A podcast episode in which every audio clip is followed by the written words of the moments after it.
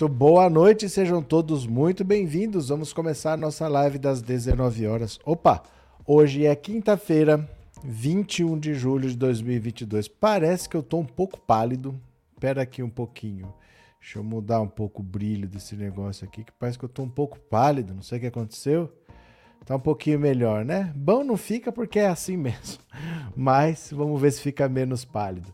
Tudo bem com vocês? Hoje é quinta-feira, 21 de julho de 2022, último ano da triste era Bolsonaro, e nós vamos ver exatamente quantos dias estão faltando. Estão faltando 163 dias.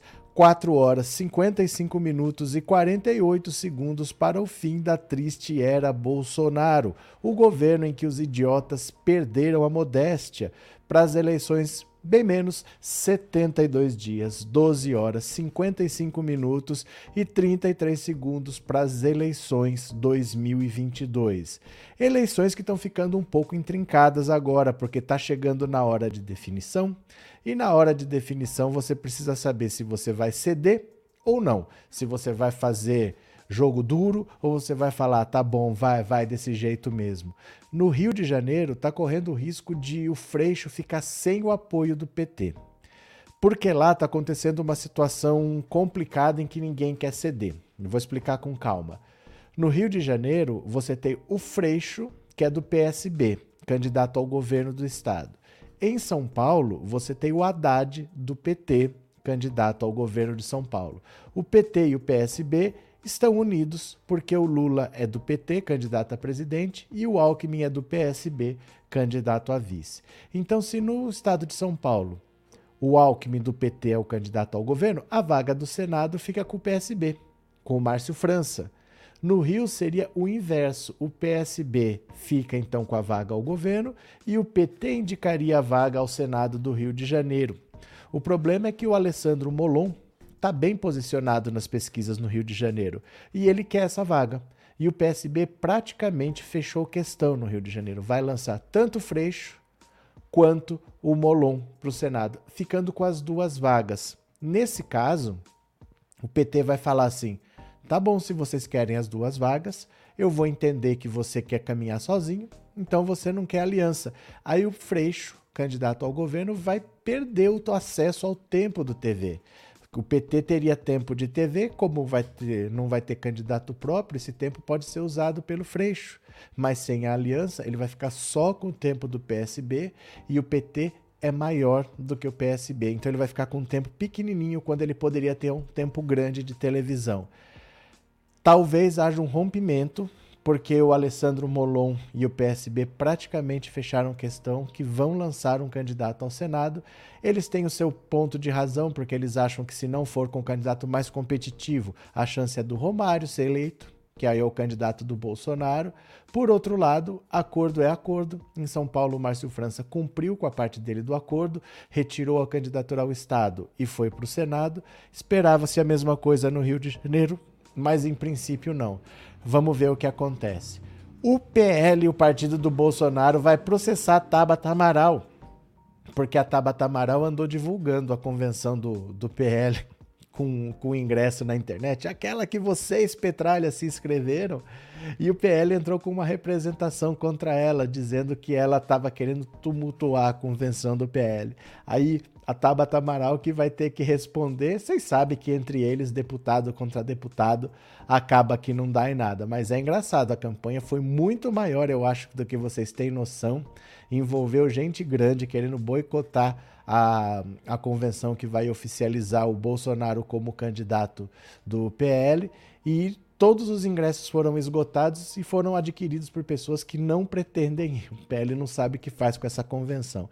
Já a convenção do PT sem maiores dramas. O PT fez uma convenção sem a presença do Lula, foi só protocolar. A lei exige que se faça uma convenção, então eles fizeram só para oficializar. Está oficializado Lula, presidente, Alckmin, vice, e o Lula está trabalhando, está indo para as eleições. O Lula vai fazer uma reunião com embaixadores que ele já tinha marcado antes até do Bolsonaro, só que com embaixadores do BRICS, Brasil, Rússia, Índia, China e África do Sul. E aí é a diferença que a gente vê a separação entre os homens e os meninos, o que os homens fazem e o que os meninos fazem. Enquanto o Bolsonaro chamou embaixadores aleatórios para mentir, o Lula está falando com os embaixadores dos países do BRICS, porque ele provavelmente vai querer alguma coisa para esses países que não são nem Europa nem Estados Unidos, que são países que podem ter uma moeda única, eles podem ter um branco central próprio. O Lula tem planos para o BRICS, está tá convocando uma reunião com eles, vai conversar. Vamos ver o que acontece. E sabe qual é o último apoio que está vindo para o lado do Lula? Esse vocês não vão acreditar. Quem é que está se sentindo abandonado pelo Bolsonaro e está arrastando as asinhas para o Lula? Vocês lembram que eu falei? Mais cedo ou mais tarde, o pessoal sabendo que o Lula vai vencer, vai tudo começar a arrastar a asinha para o Lula. Os caminhoneiros, os caminhoneiros estão arrastando as asas para o Lula. Eles já estão começando a conversar e vão querer apoiar o Lula nas próximas eleições. Que tal, hein? Vamos ver? Quem está chegando aqui pela primeira vez, se inscreva no canal. Quem já é inscrito, torne-se membro para fortalecer o nosso trabalho. E você pode colaborar com Pix, Super Chat, com Super Sticker e você pode se tornar membro do canal. Torne-se membro. Vamos ver se a gente consegue na live de hoje pelo menos três membros. Duas horas, três membros. Será que conseguimos três novos membros? Vamos ver? Bora! Eu vou compartilhar a tela, vamos ler as notícias. Vocês vêm comigo? Bora! Dilma é honestíssima. Olha quem diz isso: Michel Temer. Ele disse que a Dilma apenas teve dificuldades em se relacionar. Olha aqui. É, o ex-presidente Michel Temer afirmou hoje que o impeachment da ex-presidente Dilma Rousseff deu-se por conta do relacionamento rochoso da petista com parlamentares de oposição e defendeu a constitucionalidade do processo que o levou à presidência da República. Não houve golpe. Eu quero dizer que a ex-presidente é honesta. Eu sei e pude acompanhar que não há nada que possa apodá-la de corrupta. Ela é honestíssima mas houve problemas políticos. Ela teve dificuldades no relacionamento com a sociedade e com o Congresso Nacional. Esse conjunto de fatores levou multidões às ruas, afirmou Temer em entrevista ao UOL. Na avaliação do MDBista, a queda de um presidente não é iniciativa do Poder Legislativo, mas da população como um todo, que, segundo ele, é capaz de influenciar a decisão de deputados federais e senadores. Temer diz que eventual processo de impeachment contra Bolsonaro só seria viável com pressão popular e afirma considerar natural que o presidente da Câmara, Arthur Lira, tente blindar o presidente da República da ofensiva de opositores. No entanto, Lira deveria logo examinar esses pedidos, processá-los ou indeferi-los. Atualmente há ao menos 145 pedidos de impeachment contra Bolsonaro, pendentes de análise na casa. O último foi protocolado ontem, em reunião à transmissão, na última segunda-feira, pela TV Brasil, de um ato político com a presença de embaixadores, em que o mandatário fez ataques ao sistema eleitoral brasileiro e a ministros do TSE. Temer disse hoje que a facada sofrida por Bolsonaro durante a campanha presidencial o ajudou a ser eleito. A apunhalada que recebeu o atual presidente ajudou sua candidatura. Aquilo fez com que ele ocupasse espaço na imprensa que talvez não ocupasse na campanha normal. Ele tinha pouco tempo de televisão e de comunicação, e aquilo fez com que ele não saísse do noticiário durante vários meses. O contrário ocorre depois de o cacique do MDB receber na terça-feira o comentário, perdão, o comentário ocorre depois do cacique do MDB receber o grupo de 11 senadores do partido que defendem que o partido apoie a eleição de Lula no primeiro turno. O objetivo do encontro foi atrair o apoio de Temer para convencer a senadora Simone Tebet a desistir da corrida à presidência da República. Eu detectei ao longo do tempo que os candidatos abandonaram a ideia da terceira via. Nós temos muito tempo pela frente, são quase 70 dias para as eleições. É difícil saber o que vai acontecer. Há muitos fatores. O mais prudente é aguardar a proximidade dos dias que antecedem a data da eleição. Temer disse que por hora descarta apoiar Lula em eventual segundo turno com Bolsonaro. Isso eu vou decidir na hora certa. O ex-presidente Lula fala em todo momento em golpe, que a reforma trabalhista foi coisa de escravocrata, que o teto de gastos prejudicou o país. Então, como eu vou dizer que eu vou apoiar alguém que quer destruir um legado positivo para o nosso país? Faltou a interrogação aqui, né? Disse o MDBista que chegou à presidência da República na esteira do impeachment de Dilma em 2016.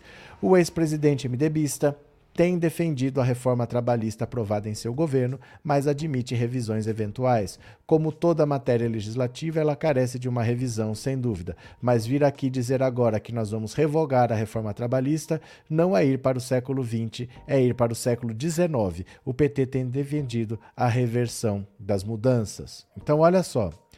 Obviamente, o Temer não vai dizer que vai apoiar o Lula, porque o Lula quer desfazer tudo que foi feito no governo dele e vai desfazer mesmo o teto de gastos amarra a economia.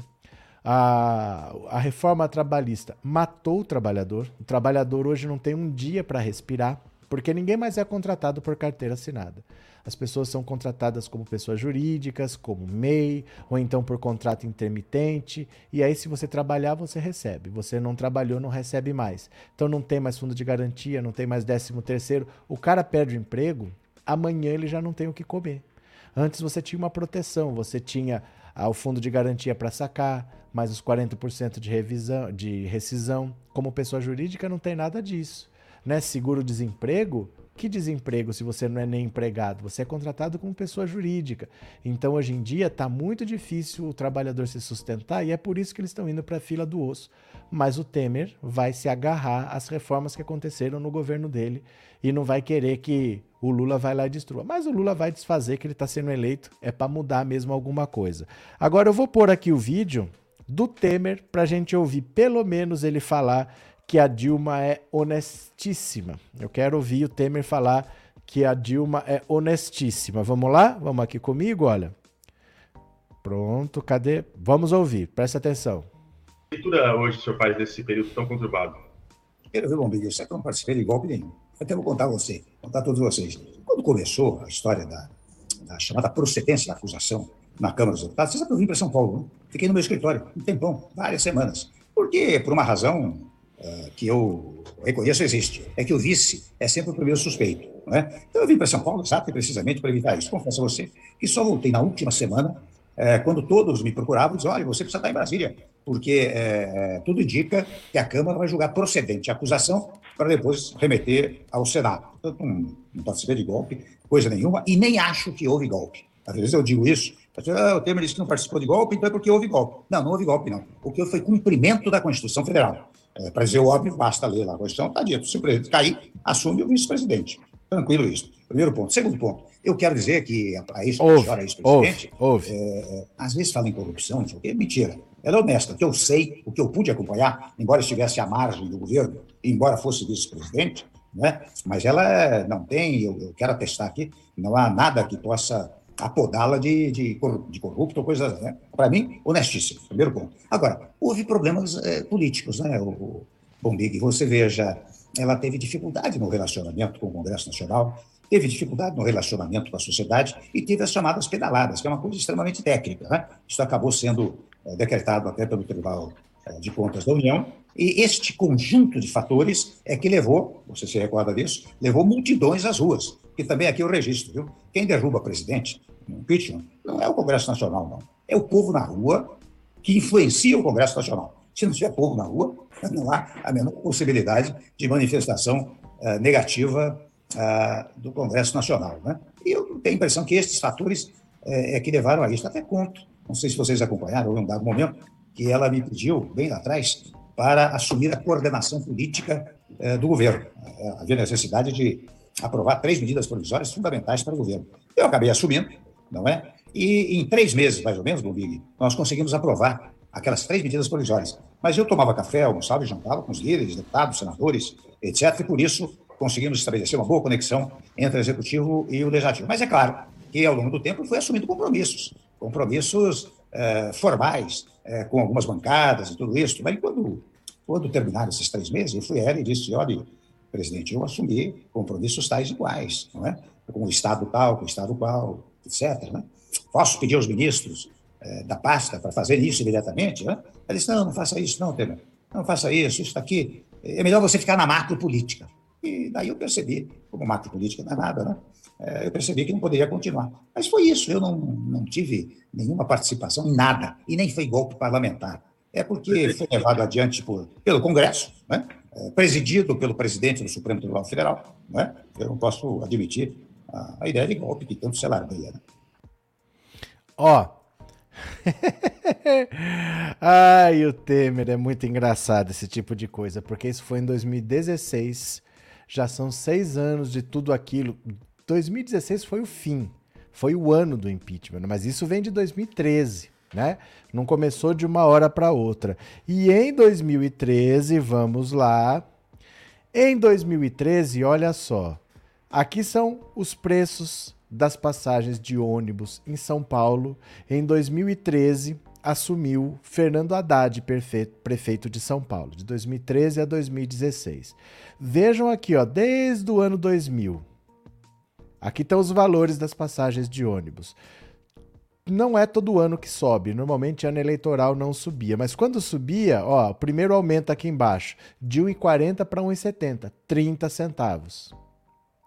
Depois de 1,70 subiu para 2, 30 centavos. Depois de 2 subiu para 2,30, 30 centavos. Depois de 2,30 subiu para 2,70, 40 centavos. Depois de 2,70 para 3, 30 centavos. Aí de 3 para 3,20 foi o menor aumento em mais de uma década, 20 centavos só, no primeiro ano do governo Fernando Haddad. Aí a esquerda ficou louca e quis destruir o país. O que, que aconteceu com a esquerda para fazer um negócio desse? Foi o menor aumento de todos, né? Aí vai a esquerda para a rua, se a tarifa não baixar, a cidade vai parar. A esquerda encheu a Paulista como nunca encheu contra o Bolsonaro, por exemplo, ó, olha aqui, foi até Brasília, tentaram invadir o Congresso Nacional. Olha, isso aqui é a esquerda tentando invadir o Congresso por causa de um aumento de passagem de 20 centavos.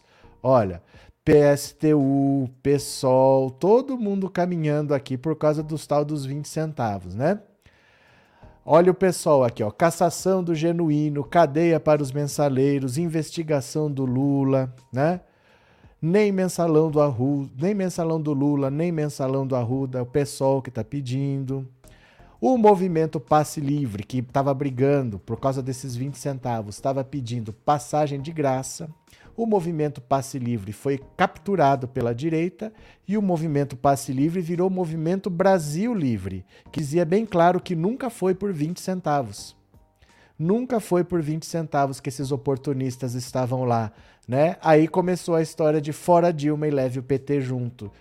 Quem começou a dar pancada na Dilma em 2013 foi a própria esquerda, e aí pode espernear, pode falar o que for, mas a esquerda às vezes não tem lucidez e não tem sabedoria. Vai protestar esse movimento de encher a Paulista desse jeito nunca conseguiu fazer contra o Bolsonaro, mas contra a Dilma fez. Parece que sempre foi um esporte nacional bater na Dilma. Ela sofria muitas críticas dentro do próprio PT, teve muito machismo contra ela, mas a própria esquerda bateu muito dela, nunca se esqueçam disso. Muitas vezes é mais fácil falar tudo eu odeio Temer, eu odeio Temer, e a esquerda esquece o que ela mesma fez com a Dilma. Porque quem começou a bater na esquerda foi a própria esquerda e a direita foi lá, se aproveitou e transformou o movimento que a esquerda estava fazendo em movimento de impeachment. Mas sem a esquerda começar, dificilmente teria acontecido alguma coisa. Então, voltando agora a ter um governo de esquerda, precisa saber o que vai fazer.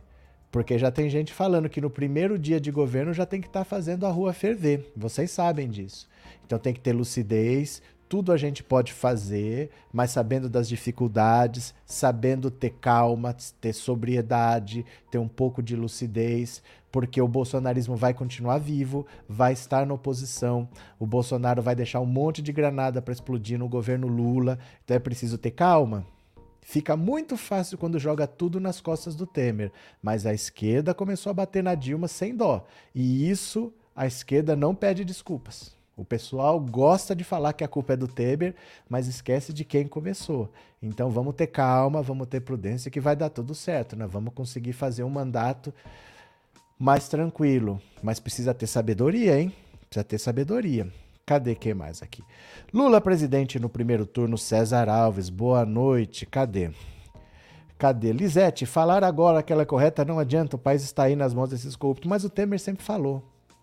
Temer nunca disse, Temer nunca disse que ela é corrupta, ele nunca falou isso. Nem precisava.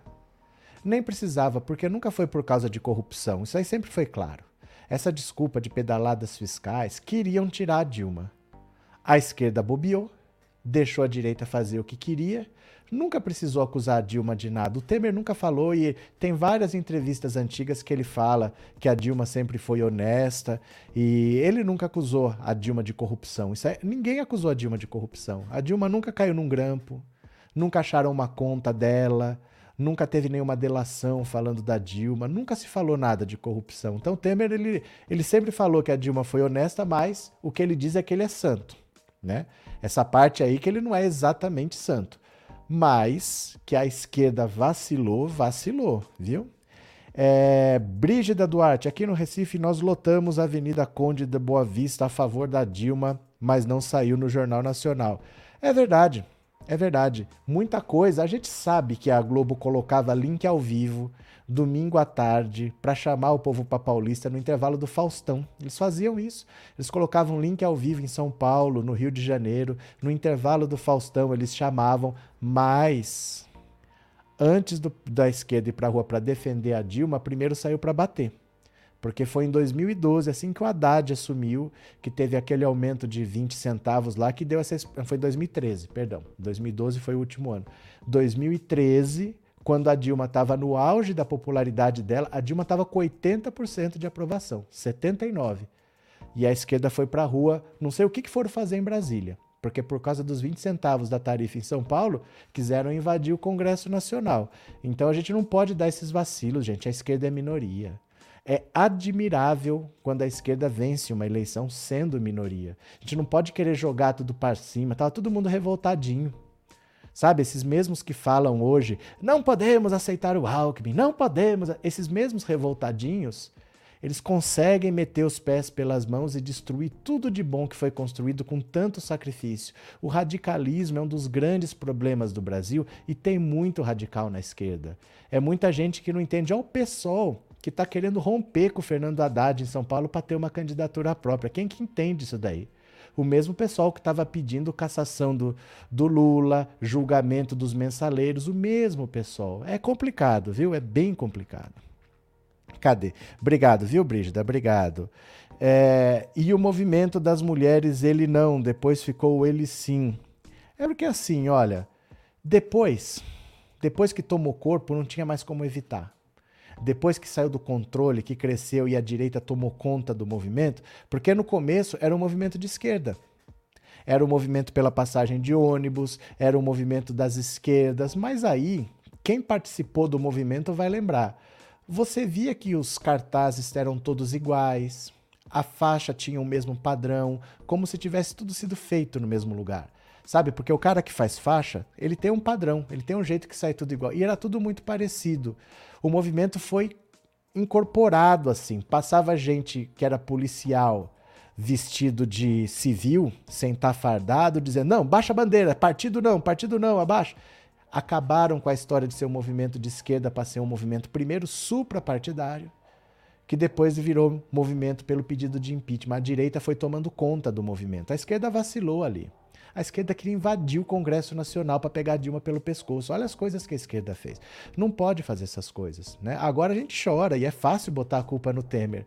Mas a gente não pode dar esses vacilos. E tem muita gente que antes do Lula ganhar já está querendo vacilar. Já está querendo protestar. O Lula nem tomou posse já está reivindicando as nossas pautas, né? Cadê que mais? Paulo, rapidamente a direita tomou conta do movimento e começou a vender a ideia de que o movimento era apartidário e não ideológico. É porque assim, a, a esquerda é minoria. A esquerda é minoria. Se ela conseguir atrair a direita para a rua, ela perde o controle.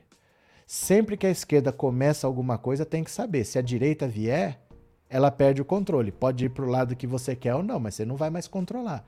Porque a esquerda é sempre, a direita é sempre maioria, né? Cadê? É, o Ciro cada vez pior, já dei uma ideia. Não vá para Paris e sim para Veneza brasileira. Tem praia, sol, tudo de bom. Relaxa, Cirolote. Deixa eu pedir aqui para vocês darem uma colaboração aqui, ó, para quem puder. Assista a live por essa rede aqui, ó. Não posso nem falar o nome que o YouTube não gosta muito, mas fica lá 10 minutos, tá? Só para fazer um movimento aqui. Quem não tem, é só você criar um usuário e uma senha, bota lá seu e-mail e uma senha, você já está usando. Se você comentar por lá, é exatamente a mesma live. Você comenta por lá, o comentário aparece aqui, só para dar uma força para fazer essa rede crescer. Pode ser? Pode ser? Cadê? É, Ana Maria, boa noite, Arlete. Quem é o Ciro na fila do pão? Disse a Meire. Pronto. Regina, obrigado pelo super sticker e obrigado por ser membro. Deixa eu ler mais uma aqui agora. É bom quando o Temer aparece de vez em quando, porque ele é uma liderança importante do MDB. E o MDB tá louco para ir pro lado do Lula e ele que segura, porque no governo dele aconteceu essa desgraça toda que veio depois, e ele não quer que isso seja desfeito, ele quer que fique a marca do governo dele, mas o MDB não quer saber disso não. O MDB está arrastando forte a ala pro Lula e eles não querem mais ter a Simone Tebet como candidata, né?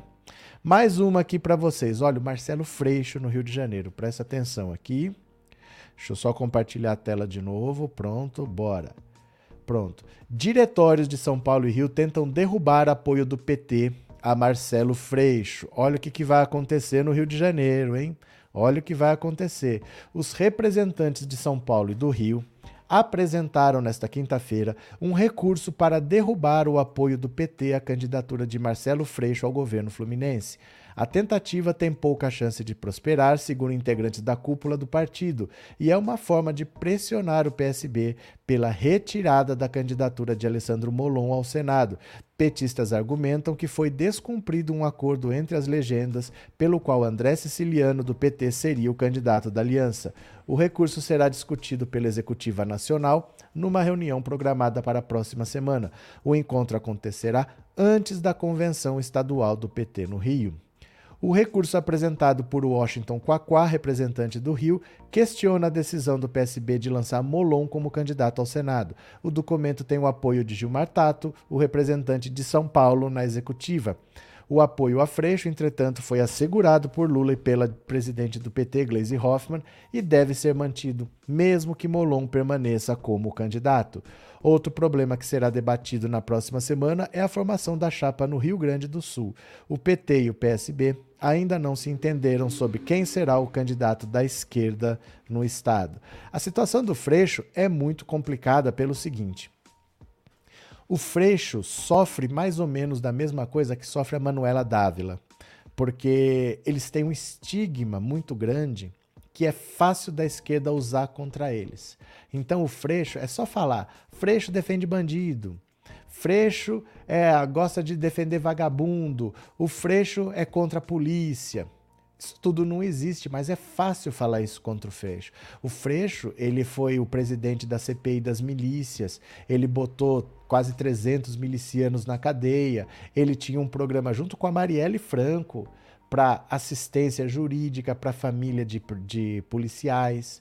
Então, às vezes, o cara trabalhando, ele é assassinado, ele perde a vida. Eles ajudavam as famílias a ir atrás dos direitos, o que, que tem que fazer com a papelada. O Bolsonaro nunca fez isso. O Bolsonaro, em 28 anos, nunca fez um projeto de lei para os policiais. Quem fazia isso era a Marielle e o Freixo. Mas o discurso é de que eles defendem bandido. Né? Então é fácil, num país como o Brasil, que está voltando para a Idade Média, você usar isso de preconceito contra o Freixo. Com a Manuela Dávila é mais ou menos a mesma coisa. Pelas pautas que ela defende, ela, ela defende o direito ao aborto, ela defende a legalização das drogas, ela defende o casamento de pessoas do mesmo sexo. Isso num Brasil que está voltando para a Idade Média, um Brasil extremamente conservador é fácil qualquer candidato derrotar a Manuela. Então ela vai primeiro, segundo, primeiro, segundo, mas quem vai para ela para o segundo turno, se é para prefeito, para governador, quem vai para o segundo turno vence,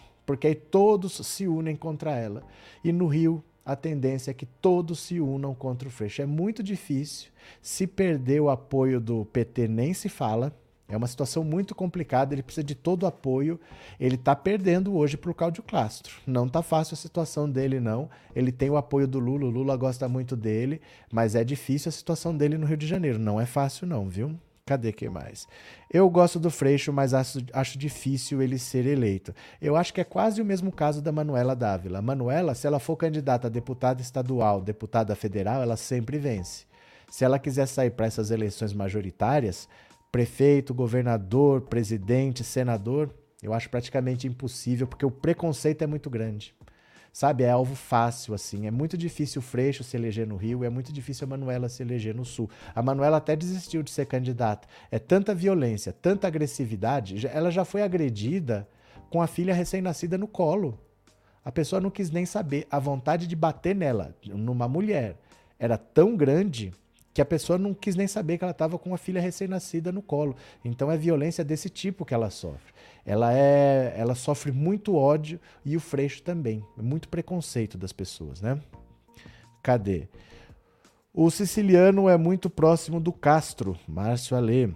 Pelo amor de Deus, temos que tirar o Castro do poder. É que é difícil, viu? É difícil. Para o Freixo sempre vai ser difícil. Ele tem muito preconceito, ele atuou na CPI das milícias. O Rio de Janeiro tem uma área muito grande dominada por milícias, então até para fazer campanha não é fácil. Vocês viram no outro fim de semana que ele estava andando pelo centro do Rio, apareceram os milicianos armados, querendo impedir que ele fizesse campanha, e vai ser pior. Então não é fácil, é uma batalha muito difícil, né? Cadê? No momento faltam 400 likes, joinha, gostei. Bora lá, companheiros. Kelly, obrigado, viu? Obrigado pelo apoio. Cadê? Acabei de ler o da Cris aqui. Irlene, vamos ajudar a rede a crescer. Venham. A Irlene está chamando. Eu duvido que vocês não vão, né? Inês, eleições no Rio sempre serão complicadas. É muito complicada mesmo. Infelizmente. Infelizmente, porque precisava parar agora mais quatro anos dando trela para miliciano, eu não sei se daqui quatro anos ainda tem solução. Porque já está num ponto que já é difícil. Se você deixar crescer mais quatro anos. Cadê? É, Marinette, quem não vê que o Ciro é de direita, quando o Haddad mais precisava do Ciro, ele foi para Paris. Ciro bate em Lula todo tempo. Já vou falar do Ciro, viu? Aguenta as pontas aí. Esquerdofobia é uma pedra muito difícil de ser quebrada. É que assim, Camila, algumas pessoas sofrem um ódio muito desproporcional. O Freixo, o Freixo anda com escolta armada há 12 anos, porque ele é constantemente ameaçado de morte. O que se diz é que quando a Marielle foi assassinada, ela foi assassinada porque era o alvo mais fácil. Eles queriam matar o Freixo para mandar um recado. Olha, nós não aceitamos esse cara, porque ele foi o presidente da CPI das milícias. Ele era para ser o alvo mas ele andava com escolta armada. Então, quem no PSOL seria um alvo mais fácil? A Marielle tinha sido assessora do Freixo por uns 10 anos, eles trabalharam juntos por uns 10 anos. Então, eles foram no mais fácil, executaram a Marielle, e o Jean Willis percebeu que eles iam no Freixo, foram na Marielle, o próximo seria ele, ele saiu do país. Você entende? Então é uma coisa muito desproporcional, é mais violento do que as pessoas pensam, e não é fácil para ele, não para fazer campanha no Rio de Janeiro, para ele é bem complicado, viu? É, eu sou do DCM Membresia, Ana Maria. É, Brasil é Lula presidente no primeiro turno. Pronto, César. Vamos lá, que mais? Presta atenção aqui. O Lula vai se reunir com os embaixadores do BRICS. Olha, Lula articula reunião com embaixadores do BRICS. É o famoso chupa Bolsonaro. Primeiro colocado nas pesquisas de intenção de voto para o parlamento, o ex-presidente Lula prepara uma reunião na próxima semana, um encontro com os embaixadores dos países que compõem os BRICS, bloco formado por Rússia, Índia, China, África do Sul, além do Brasil. A agenda foi marcada antes da reunião de Bolsonaro com embaixadores na segunda, quando propagou mentiras e colocou em xeque a confiabilidade das urnas eletrônicas. A expectativa é que Lula depois também se encontre com diplomatas de outros países, em grupo ou individualmente. A revelação de que ele deve se reunir com embaixadores foi feita pelo próprio ex-presidente numa reunião com integrantes do MDB. De acordo com parlamentares presentes, Lula divulgou a informação após criticar Bolsonaro em razão do evento com os chefes de missões estrangeiras no Palácio da Alvorada. Segundo relatos, o petista disse que, na ocasião que o presidente fez uma reunião que simboliza a disposição do chefe do executivo para questionar o resultado do pleito de outubro, caso seja derrotado, aos MDBistas, Lula comentou ainda que, se houvesse fraude nas urnas, ele nunca teria sido eleito. De acordo com integrantes de sua campanha, Lula tem sido procurado por diplomatas de outros países, isoladamente ou em conjunto. A perspectiva de aliados é que o debate sobre a eleição e a confiabilidade das urnas permeie os encontros, ainda que não deva ser o assunto principal. Para petistas próximos a Lula, essa reunião também servirá para discutir temas como clima, fome, desigualdade e paz no mundo. Gente, você acha que alguém discutir isso com Bolsonaro? Alguém discutir clima, fome, desigualdade, paz no mundo com Bolsonaro? Né? Assim, o encontro na avaliação de aliados deve repetir o roteiro de uma série de viagens internacionais que o ex-presidente fez em 2021. Ele viajou à Alemanha e à França. Em Paris, Lula foi recebido com honrarias para discutir temas globais fundamentais, segundo o governo francês. Já neste ano, o petista se encontrou em São Paulo com o presidente de Portugal, Marcelo Rebelo de Souza, que levou Bolsonaro a desmarcar a reunião que teria com o líder europeu. As reuniões de Lula devem ocorrer em meio às repercussões do encontro de Bolsonaro com diplomatas estrangeiros.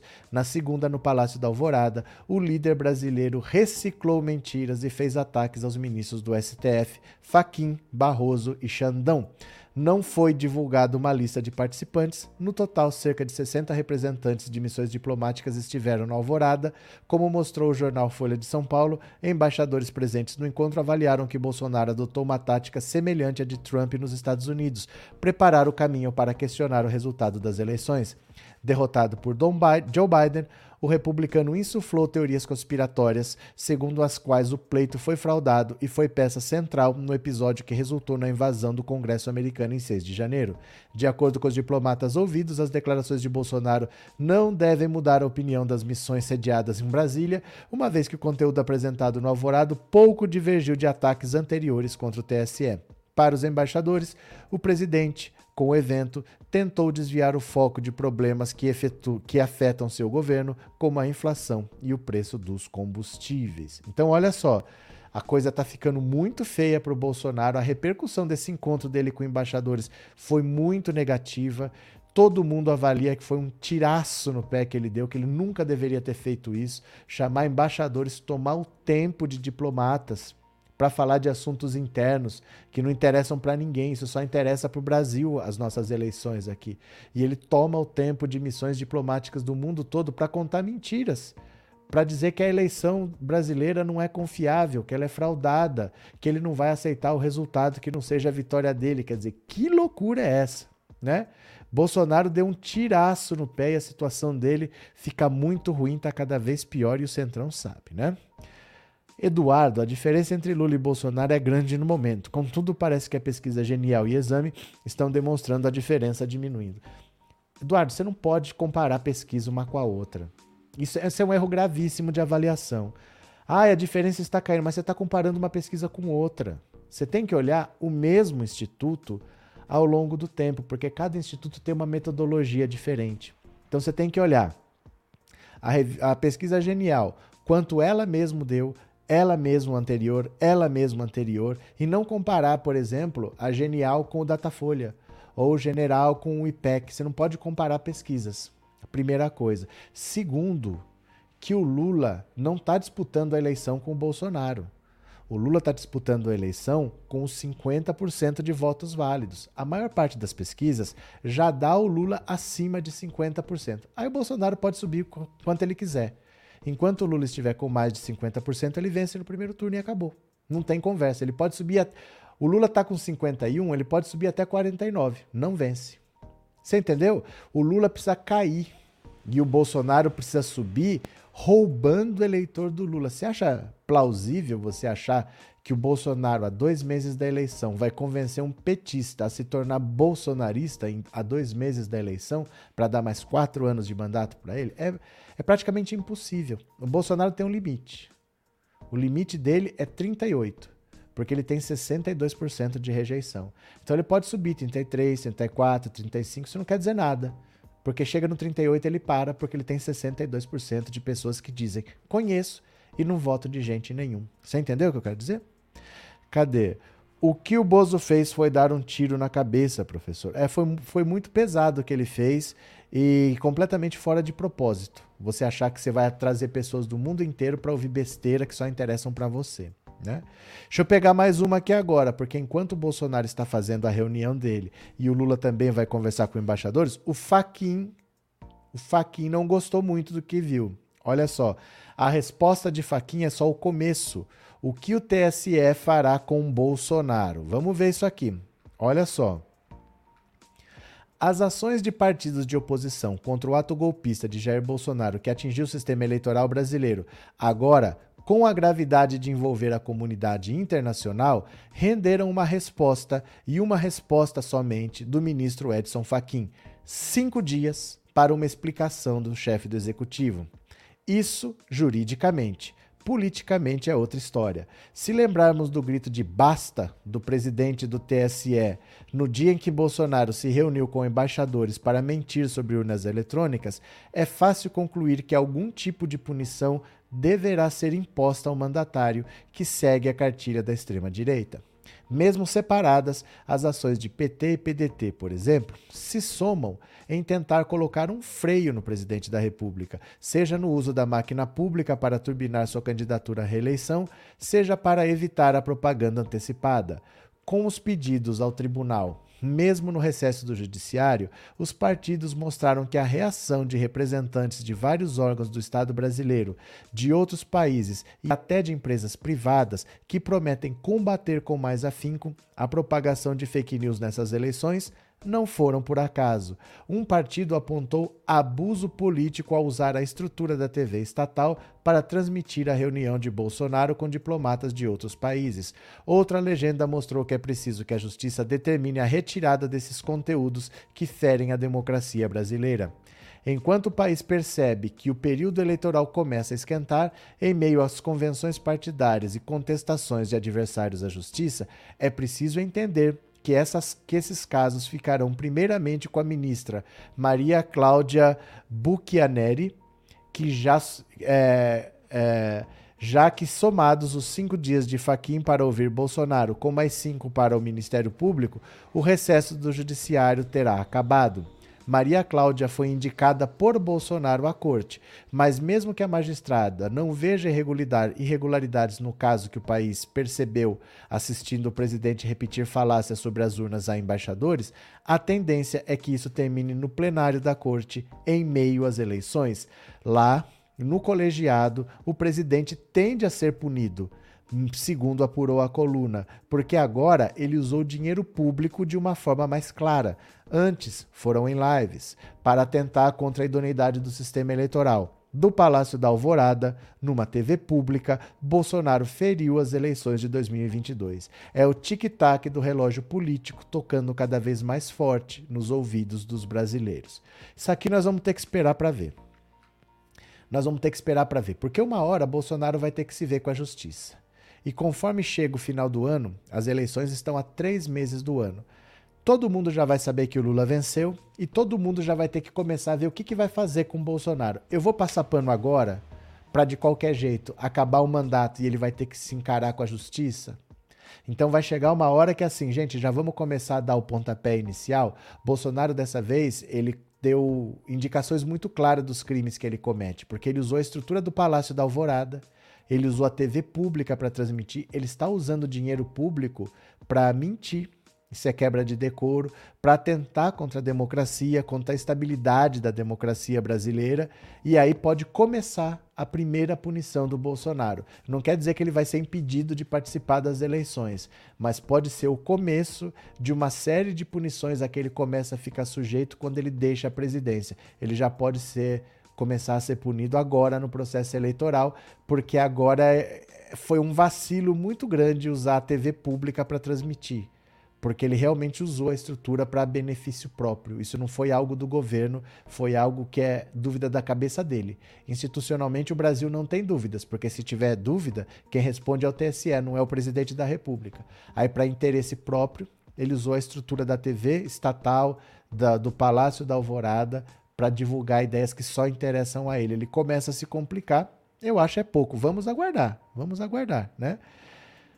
Rai Moraes, boa noite. Meu Bozominion de estimação disse que vota no Bozo porque vivemos na democracia. Tô querendo largar essa coisa. Como é que é?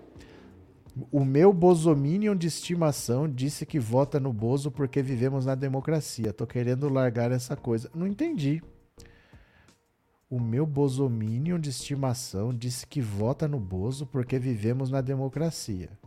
Tô querendo largar essa coisa. O que quer dizer isso? Tô querendo largar essa coisa ele, você não quer mais ficar com ele porque ele vota no Bolsonaro, eu digo para você uma coisa: quando você tem um irmão que vê o sangue dele ser assassinado pelo bolsonarismo, por um assassino que grita aqui é Bolsonaro, e o cara não deixa de ser bolsonarista, o cara se encontra com o presidente e tira foto sorrindo, que esperança você tenha que essa pessoa se recupere? O bolsonarismo é uma doença sem cura. Se tiver bom para você, você fique. Se não tiver, você sai. Mas não fique achando que ele vai mudar. Você entendeu o que eu estou dizendo? Se do jeito que tá, tá bom, fica. Do jeito que tá, não tá bom, sai. Mas não fique iludido achando que ele vai mudar, porque se nem o irmão do Marcelo deixou de ser bolsonarista. Viu? Abraço, Rai. Obrigado pelo superchat, viu? De coração. César, Bolsonaro se atolou até o último fio de cabelo na M. Mas é que esse é o objetivo dele mesmo. O objetivo dele é tudo ou nada, porque ele sabe que se ele deixar tudo transcorrer normalmente, ele vai perder. Então ele precisa de alguma coisa fora do padrão. É isso que ele está tentando fazer. Porque na eleição ele já perdeu, né? É... Márcia, e no YouTube essas lives fakes do Bozo vão continuar, não serão retiradas? Essas ou essa especificamente? Porque ele já teve mais de 100 lives retiradas. Desde 2019 para cá, ele já teve mais de 100. Eu não sei como é que o canal dele não é banido, né? Mas essa especificamente ainda não foi retirada não, mas ele já teve mais de 100 lives retiradas, né? Do ar. Cadê? Rai Moraes é homem ou mulher, gente, só por curiosidade. Sei, sei, curiosidade. Estamos tão acostumados com os absurdos do Bolsonaro que quando se vislumbra uma punição, a gente até se admira. Tomara que o Faquinha faça alguma coisa. É porque assim, Antônia, eu entendo o que você está dizendo, mas é aquilo que eu falei para vocês. Conforme você vê que o Bolsonaro vai perder, você meio que começa a considerar ele já como ex-presidente. Depois de outubro, ele vai falar qualquer coisa, ninguém liga. Porque é assim que funciona. Entendeu? Depois de outubro, ele já tá lá meio que o, o cadáver na presidência. Estamos só esperando a hora de enterrar. Bate o martelo, fecha o caixão. Então pode ser que já nas eleições, quando estiver bem perto, já sabemos que ele vai perder, já comecem a aplicar punições que talvez tenham desdobramentos depois, né, até o final do ano, porque ele já vai começar a se ver com a justiça. Eu acho é pouco, vamos ver, né? É, Bolsonaro quer ser caçado para ter a desculpa de que está sendo perseguido. Mas não cola, Sérgio. Não cola, porque você acha que com tudo que ele faz, isso é pura perseguição? Se ele não fizesse nada, era fácil ele falar que ele está sendo perseguido. Em 2018 era fácil mentir, mas todo mundo sabe que o Bolsonaro é um mentiroso. O cara que ataca as urnas, o cara ataca o, ataca o processo eleitoral, ataca o judiciário, ataca os ministros, ataca o Senado, ataca a Câmara, ele ataca todo mundo. Como é que ele está sendo perseguido? Depois que um bolsonarista gritou aqui é Bolsonaro e matou um petista, fica difícil você dizer que você está sendo perseguido nesse país. Porque os agressores têm lado. É muito claro de que lado estão os agressores. Hoje, a vítima é o PT. É no PT que estão jogando bomba caseira, é no PT que tem drone jogando produto químico, é no PT que tem gente sendo assassinada. Difícil ele falar que ele está sendo perseguido. Porque ele está vivo. Né? Ele está vivo. O Marcelo não teve essa mesma sorte. Então é difícil ele colar isso daí. Ah, eu estou sendo perseguido. E vai todo mundo acreditar. As pessoas não são tão trouxas assim. Elas já se acostumaram que o Bolsonaro mente, né? Tevs, obrigado pelo superchat, obrigado, viu? De coração, valeu. Cadê? Arlete Mariano, verdade, viu que coisa né? Disse o Wesley. Pronto. Agora deixa eu falar aqui. Meu Deus do céu! Ciro Gomes, o rancoroso. Ciro Gomes, o rancoroso. Ele quer proibir qualquer candidato do PDT de fazer qualquer sinal, qualquer elogio, qualquer coisa em relação ao PT.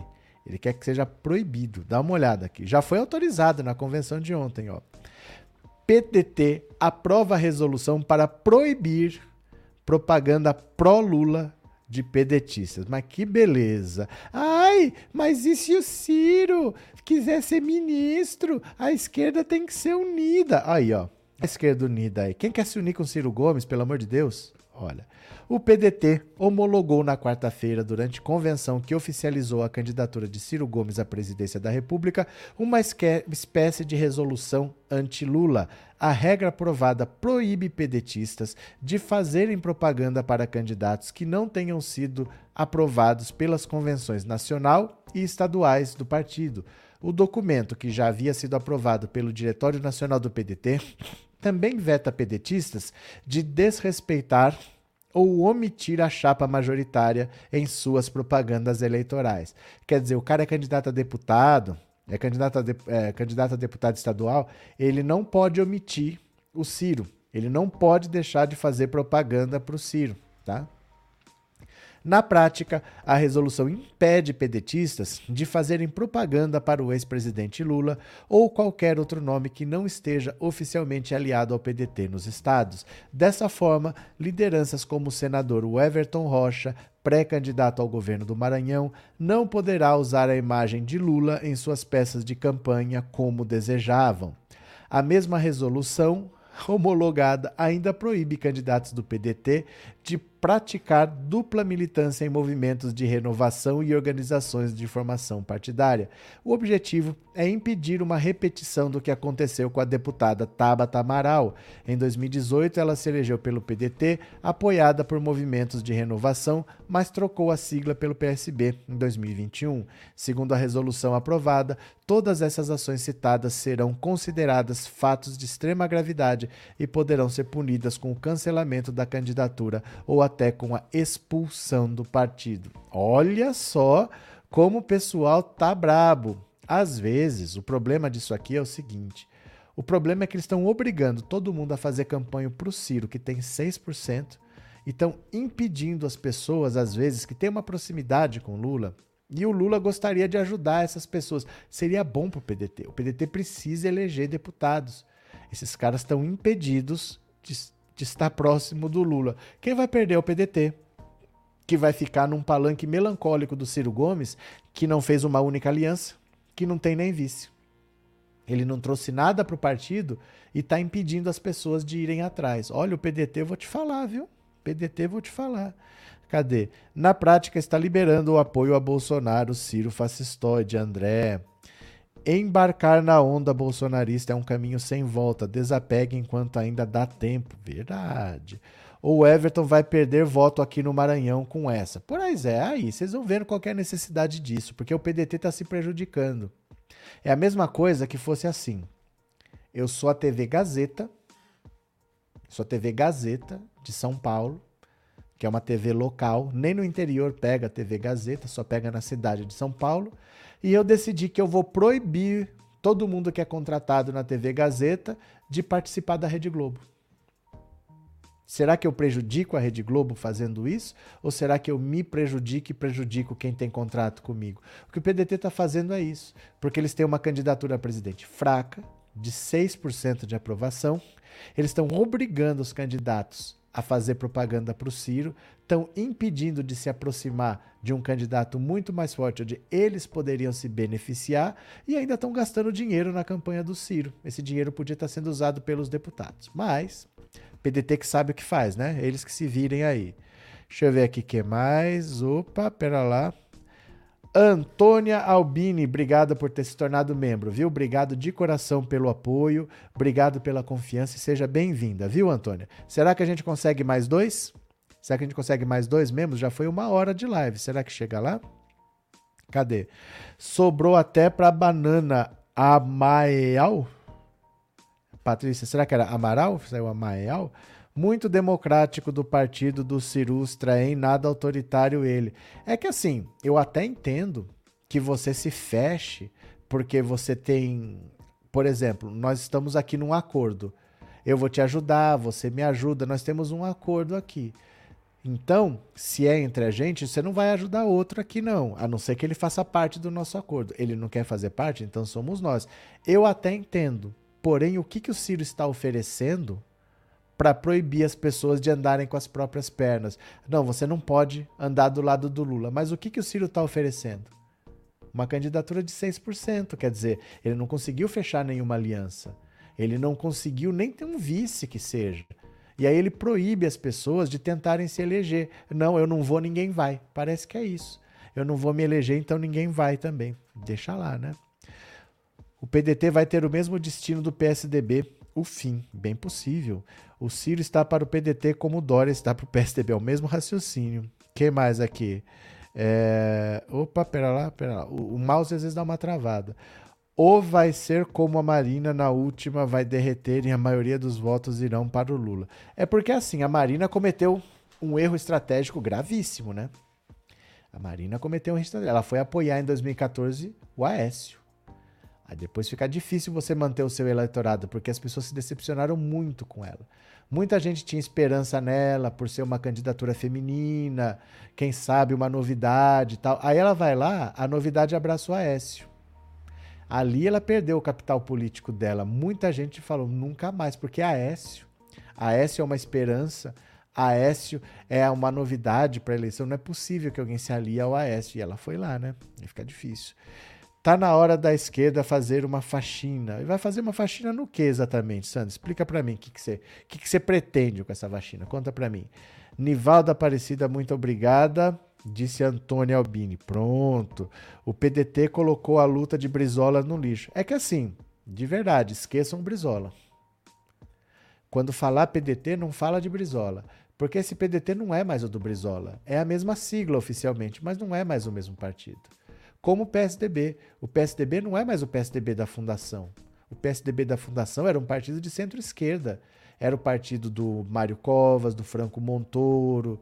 Mas o Fernando Henrique, quando ele tomou posse presidente da República, ele falou: esqueçam tudo que eu escrevi.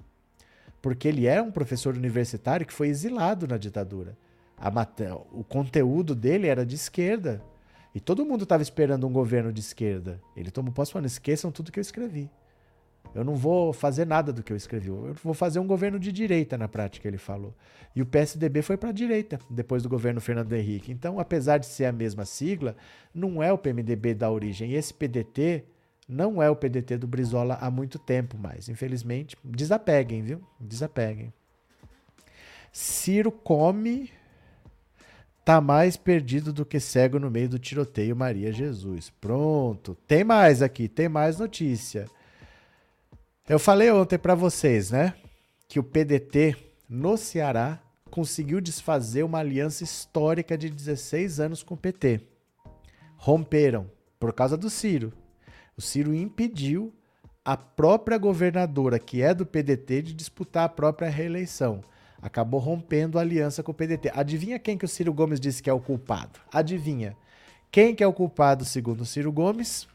Lula, para variar. É típico do bolsonarismo, né? Ciro critica Lula por rompimento de aliança entre PT e PDT no Ceará. É previsível, né? Previsível. Olha só.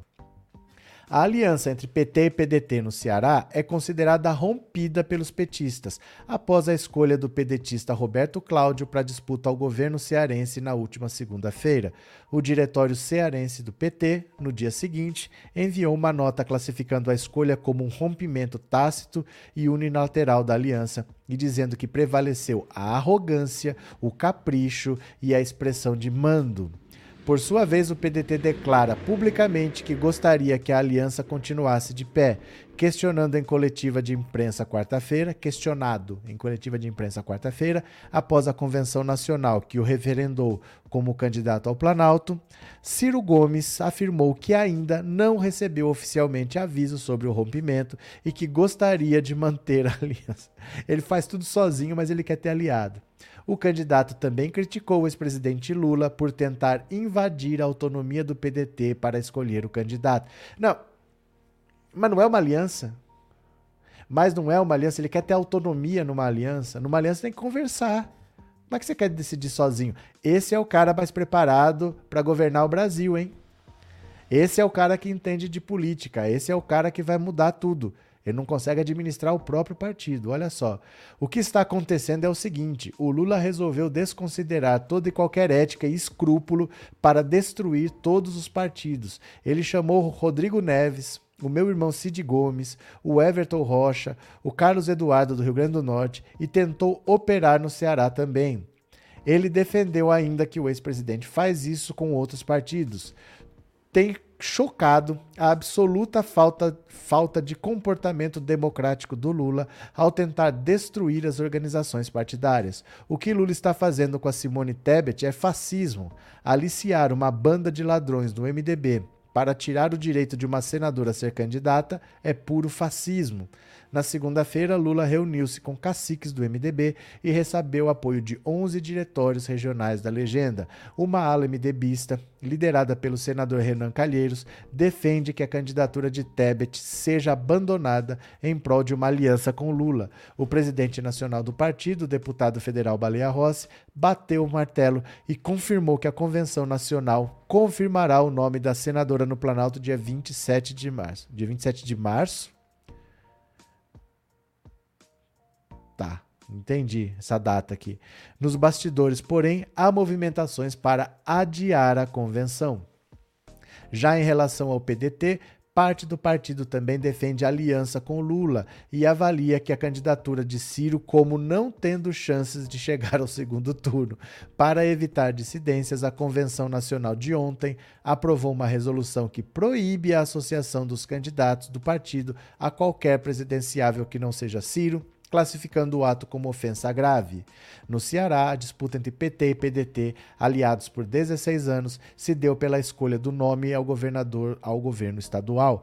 O acordo era que o PDT indicaria a cabeça da chapa, mas havia divergência em relação ao nome a ser indicado. Enquanto uma, uma ala do PDT ligado a Ciro defendia Roberto Cláudio, o PT local apoiava a candidatura da atual governadora do estado, Isolda Sela, e ameaçava romper a aliança se o resultado fosse outro.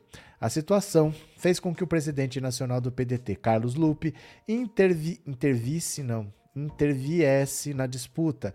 Ele foi ao Ceará para participar da votação ocorrida na segunda, que confirmou Roberto Cláudio. Ciro Gomes também estava no estado, mas não participou da reunião.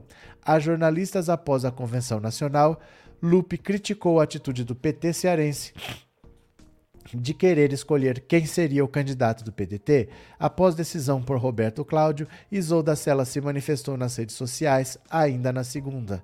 Meu partido PDT decidiu hoje, em reunião de diretório, que não terei o direito de concorrer à reeleição. Respeito a decisão. Seguirei firme, com força e coragem, honrando meu mandato e trabalhando muito pelo nosso Ceará, disse a governadora. Olha, o Ciro está conseguindo destruir o PDT de um jeito que um inimigo do PDT não conseguiria. Se tivesse algum candidato que é inimigo do PDT, que quer destruir o PDT, se existisse né, um antipedetismo, ele não seria tão eficiente quanto o Ciro Gomes. Essa Isolda, segundo as pesquisas, ela é desconhecida, porque ela era vice, ela é do PDT. Mas, apoiada por Ciro, ela estaria eleita. Apoiada por Camilo. Não, Camilo Santana, ela estaria eleita. Apoiada por Lula, ela estaria eleita. Apoiada por Cid Gomes, ela estaria eleita. Qualquer pessoa que apoiasse, ela estaria eleita. Mas o Ciro não quer. O Ciro não quer porque ela era vice do Camilo Santana que é do PT, e acha que ela é muito próxima do PT e não dele. Então preferiu um outro candidato e falou: ah, não quero saber. Vai, deixa essa Isolda para que é do partido dele.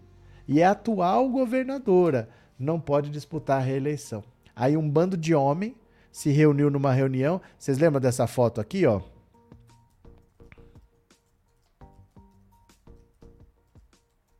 Deixa eu ver se eu acho aqui a foto. Ó. Achei. A foto mais legal é esta daqui, ó. Esta reunião aqui. Nesta reunião aqui no Ceará, ó, que só tinha homem branco, eles decidiram que a mulher governadora não poderia ser a candidata, escolheram outro homem para disputar. Eles se reuniram ali e decidiram a sorte dela. Ela não participou da reunião. Decidiram o destino dela sem ela nem participar. É inacreditável isso, gente. É inacreditável que isso acha que é fazer política o que o Ciro Gomes faz, essa destruição do próprio partido como ele está fazendo. E agora quem não tiver satisfeito vai ser punido, porque não pode apoiar o Lula, não pode tentar andar com as próprias pernas, está preso no Ciro Gomes que não vai para lugar nenhum. Que coisa, hein? Cadê? O Ciranha tem tanta inveja do Lula, mas tanta inveja que chega até ser vergonhoso. Sandra. Ciristão e Isolda. Ciro está implodindo o partido. Ciro Unabomber, André Cadé. É, o vice do Cangaciro é o homem invisível, Arlete Mariano. O Ciro não tem um vice. Inacreditável isso. Ele não conseguiu um único partido para ser aliado dele, né? Quem é que quer andar do lado do Ciro? O irmão do Ciro, Cid Gomes, também é cangaceiro. Em Sobral jogou jogou uma escavadora sobre seus desafetos. É uma família birrenta, cheia de mágoas. Socorro. Para o Ciro enterrar de vez o PDT, só falta apoiar o Bolsonaro em um possível segundo turno. É, o Ciro já disse que ele não vai dizer quem ele apoia. Ele não vai dizer quem ele apoia, depois ele vê. Inacreditável isso, de verdade, assim. Parece que eu tô zoando, né? Ele disse que depois ele vê. Por favor, Sávio, governador Isolda, efetive os 60% do Fundef que já estão depositados em conta estadual, só esperando a liberação para os professores e profissionais da educação. Aí o recado do Sávio Sales. Agora aqui, ó. É a última, eu prometo, mas olha só. A curto prazo, o destino de Ciro será Paris outra vez. Nada mal. Eita, nós. Se não deu certo até agora bater dura igualmente em Lula e Bolsonaro, por que Ciro Gomes, candidato do PDT à presidência, continua a fazê-lo? Não lhe passa pela cabeça bater de preferência em um deles para tentar chegar aos dois dígitos da intenção de voto? Arrisca-se a perder parte do que tem para Lula. Ele só teria chances de disputar o segundo turno se fosse capaz de mostrar-se confiável aos eleitores que querem ver Lula pelas costas ou aos, pelos, ou aos que pelas costas gostariam de ver Bolsonaro. Esses, somados aos que hoje votariam em Ciro, poderiam lhe abrir as portas do céu, mas ele temia em perseverar no caminho e aqui está, e não lhe valerá, não lhe levará a parte alguma, a não ser a mais uma derrota. Ciro não admite, mas o fato é, a perder a quarta eleição presidencial de sua vida, o melhor é que Bolsonaro vença. De novo, Ciro não admite, mas o fato é, se não se perder a quarta eleição presidencial de sua vida, o melhor é que Bolsonaro vença. Lula completará 77 anos em outubro e Ciro 65. Se Lula perder, sairá de cena e o PT não terá tão cedo peça de reposição à altura. Ciro então poderá ser candidato em 2026, dessa vez pela esquerda, onde se sentiria mais confortável. No pé em que está, em outubro só lhe restará um destino: voar para Paris, refugiar-se por lá temporariamente, sem anunciar apoio nem a Lula nem a Bolsonaro, mas torcendo pelo segundo. Olha, é uma das coisas mais tristes que eu já vi, uma das coisas mais melancólicas, mais patéticas que eu já vi essa campanha eleitoral do Ciro Gomes.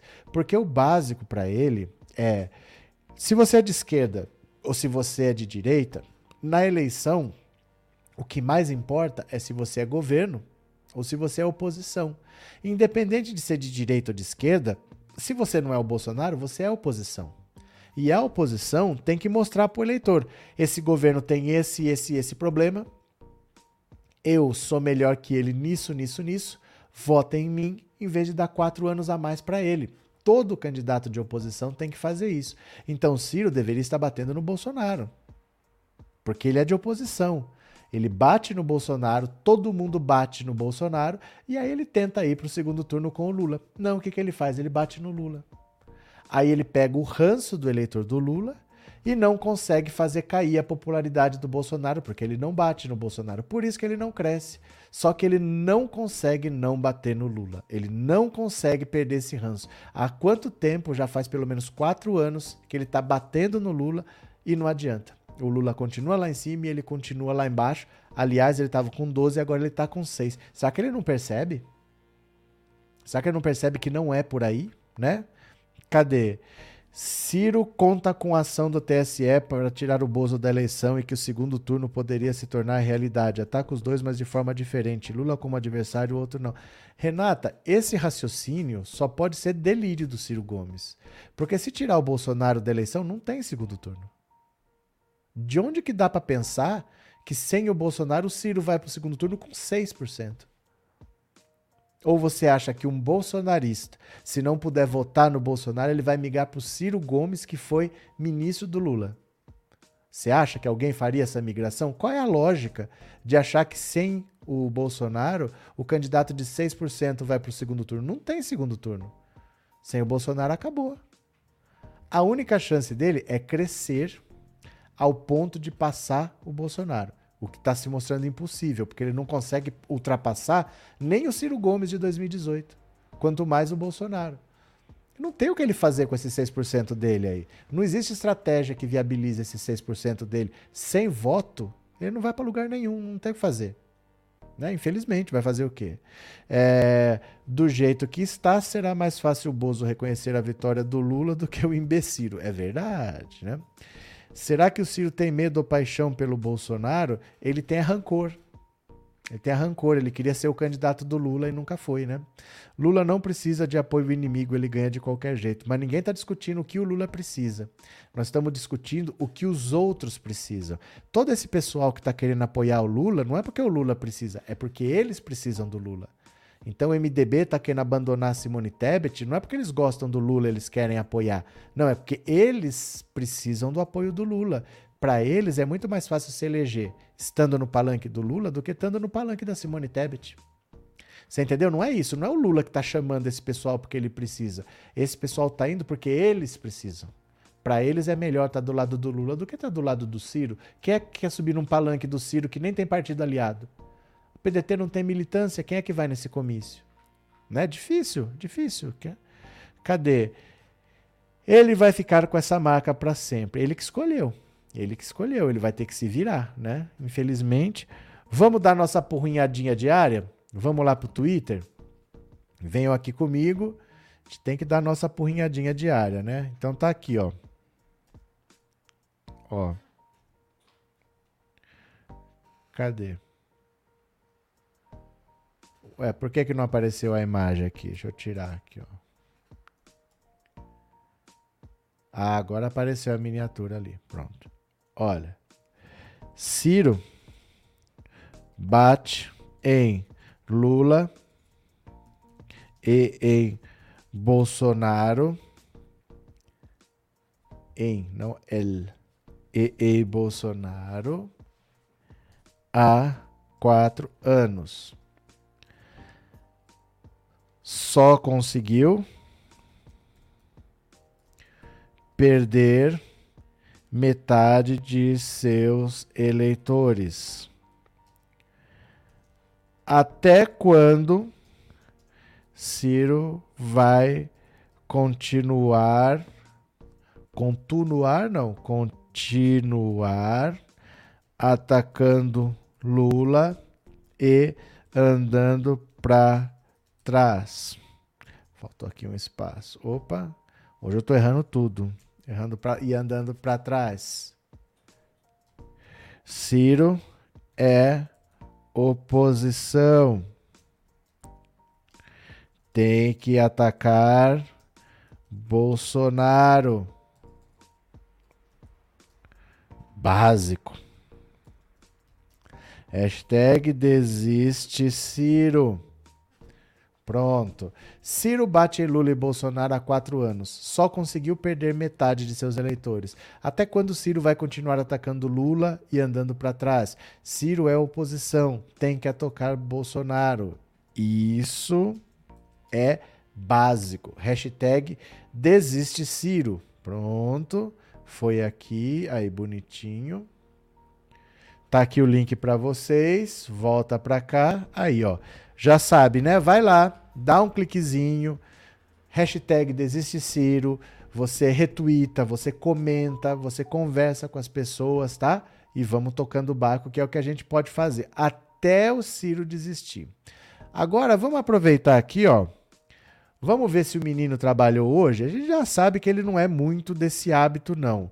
Mas vamos ver como foi hoje a agenda oficial do presidente da República. Você vem comigo? Bora?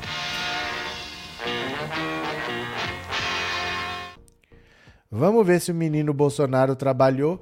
Você só precisa entrar no Google, colocar agenda oficial presidente. A agenda é pública. Então vamos lá. Hoje é dia 21 21 de julho, qual é a agenda oficial do presidente? Das 9h30 às 10 conversou com Marcos Montes, ministro da Agricultura. Depois, meia horinha com Anderson Torres, ministro da Justiça. Uma hora de trabalho. Depois, mais meia hora com Bruno Bianco, AGU. De manhã, trabalhou uma hora e meia. Aí parou para almoçar três horas. Trabalhou uma e meia descansou três horas. Voltou às duas e meia para conversar com José Carlos Oliveira, ministro do Trabalho. Depois, meia horinha com Pedro César Souza, é o jurídico com quem ele trabalha todos os dias. Descansou uma hora para depois conversar às quatro e meia com Wagner Rosário, ministro de Estado e da CGU. Então, olha só, ele trabalhou uma hora e meia de manhã e uma hora e meia de tarde. Trabalhou três horas.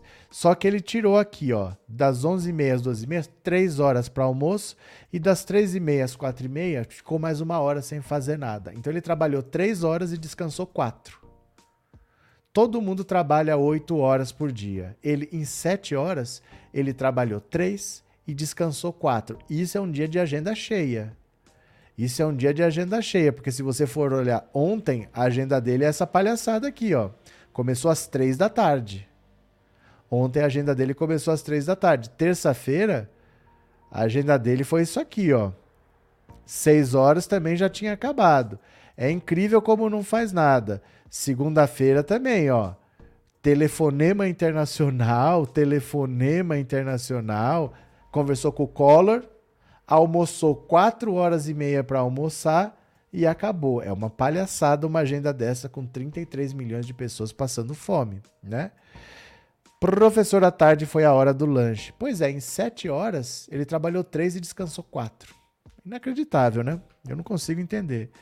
Eu levanto 5 horas da manhã e vou dormir meia-noite, trabalho o dia inteiro. Maria, qualquer pessoa que queira alguma coisa na vida tem que trabalhar. O cara em 7 horas trabalhou 3 e descansou 4. Como pode, né? Isso é um dia cheio. Isso é um dia cheio. Cadê? Quem perde é o Ciro com este rancor e se diz sabidão. Marlene, eu acho que já foi o Ciro, viu? Eu acho que essa é a última eleição dele. Eu acho difícil ele continuar no PDT. Eu acho difícil outro partido que queira o Ciro Gomes, porque o Ciro é assim: se ele entrar, é porque ele não desistiu. Então na próxima eleição ele é candidato. O partido já está amarrado. Se ele for para outro partido, já é sabendo que o Ciro é candidato à presidência. Já sabe que não vai ter aliança, já sabe que o Ciro vai bagunçar tudo. Quem que vai querer o Ciro? Né? Se Lula fosse alfaiate, Ciro estava andando nuzinho. Raimundo, o debochado. E ainda tem a coragem de chamar os outros de vagabundos. Cadê? O Lula sabe trabalhar, sabe governar, sabe dialogar, sabe curtir a vida. Eita, venho danado, disse Socorro. Nossa, gente dá um tempinho pro velho. Qual dos velhos? De quem vocês estão falando? Mônica, obrigado, boa noite. Ó, teve um membro, tem mais uma hora para vocês se tornarem membros do canal, precisamos de pelo menos dois membros. E quem quiser pode ajudar também pelo Pix 14997790615, fechou? Deixa eu mostrar para vocês agora Tabata Amaral, porque vocês, seus petralhas, foram atrapalhar a convenção do PL. A Tabata vai ser processada por causa de vocês. Olha só aqui, ó. a cara dela. Ai, a cara dela. PL vai entrar com ação contra Tabata Amaral por tweet em apoio ao boicote à convenção do Bolsonaro. Oh, meu Deus, que dó que eu tenho da Tabata Amaral, rapaz do céu. A cara dela. Tá engraçado, parece boneco de cera. O deputado federal Eduardo Bolsonaro disse nesta quinta-feira que o PL vai entrar com uma representação no Conselho de Ética da Câmara dos Deputados contra Tabata Amaral. Ontem, a deputada se tornou um dos assuntos mais comentados das redes sociais após apagar um tweet em que apoiava o boicote à convenção do PL, que vai oficializar a candidatura à reeleição do presidente Jair Bolsonaro. Diante da repercussão, o filho do presidente gravou um vídeo em que acusa a parlamentar de trapaça. Ou oh, estou informado que, através do PL, a gente está entrando no Conselho de Ética contra a deputada Tabata Amaral, porque isso daí não é normal. Isso daí não é jogo limpo na eleição. Isso daí é trapaça, é falsificação, é quase um ataque hacker e a gente não vai admitir. Fora isso, outras providências estão sendo tomadas, anunciou o parlamentar. Oh, meu Deus! Ao final do vídeo, Eduardo ainda acrescentou que a esquerda não vai voltar para assaltar o brasileiro de novo. Na terça-feira, o PL abriu as inscrições para o evento que ocorre nesse domingo no Maracanãzinho, no Rio de Janeiro. A entrada é gratuita e feita por plataforma de ingressos. Na web, internautas bolsonaristas sem vergonha, vagabundos, petralhas, são vocês, hein? São vocês. Se organizaram para esvaziar a convenção e passaram a reservar o ticket, mas sem o intuito de comparecer ao local. Gente, eu vou. Eu vou. A não ser que eu não vá, mas eu vou. Opositora do governo, a deputada compartilhou um tweet de um internauta que incentivava a ação. Simbora, galera, escreveu Tabata. Horas depois, a publicação foi apagada, o que acabou gerando grande repercussão entre os apoiadores do presidente. Ao Globo, a assessoria da deputada Tabata Amaral confirmou a postagem na terça-feira e afirmou e atribuiu o motivo da exclusão do post ao fato de ser um retweet e o internauta autor da publicação original ter excluído. Por isso, não daria mais para entender o que a parlamentar se referia. A assessoria disse ainda que a reação dos bolsonaristas veio quase 24 horas depois e que a deputada fará um vídeo em resposta a Eduardo Bolsonaro. Vixe, é treta na direita! Após a repercussão nas redes, o PL abriu o evento para a entrada do público em geral, sem a necessidade de ingressos. O estádio tem capacidade para 13.616 pessoas. Um telão será colocado do lado de fora para quem não conseguir entrar poder acompanhar. O partido informou que fez um pente fino nas inscrições e acabou cancelando quase 40 mil das 50 mil solicitações de entrada. No Twitter, Jair Bolsonaro ironizou o plano dos apoiadores de Lula. É isso que estão fazendo nos atos políticos do descondenado? Em referência a Lula, que será seu adversário nas eleições de outubro. Meu Deus do céu, isso é o famoso treta na direita Treta na direita. Olha só, olha só.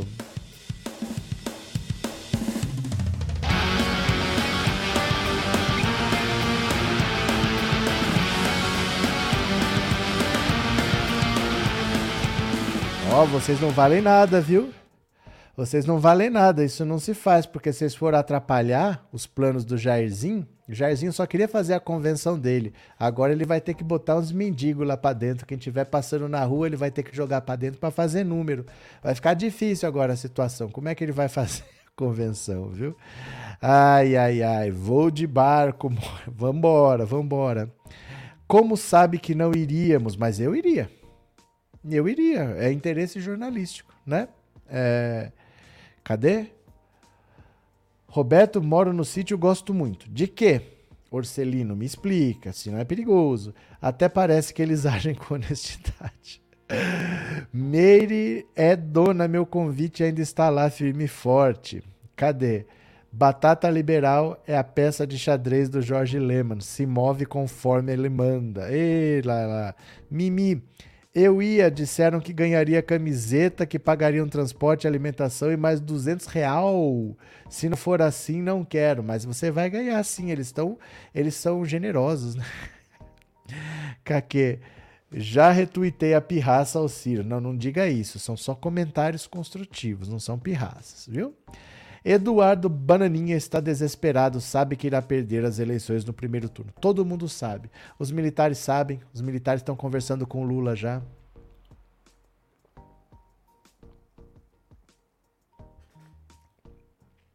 Os militares já sabem, já foram pedir para o Lula, porque eles ficaram de forma, de fora, né, da reforma da previdência. Todos os privilégios foram mantidos.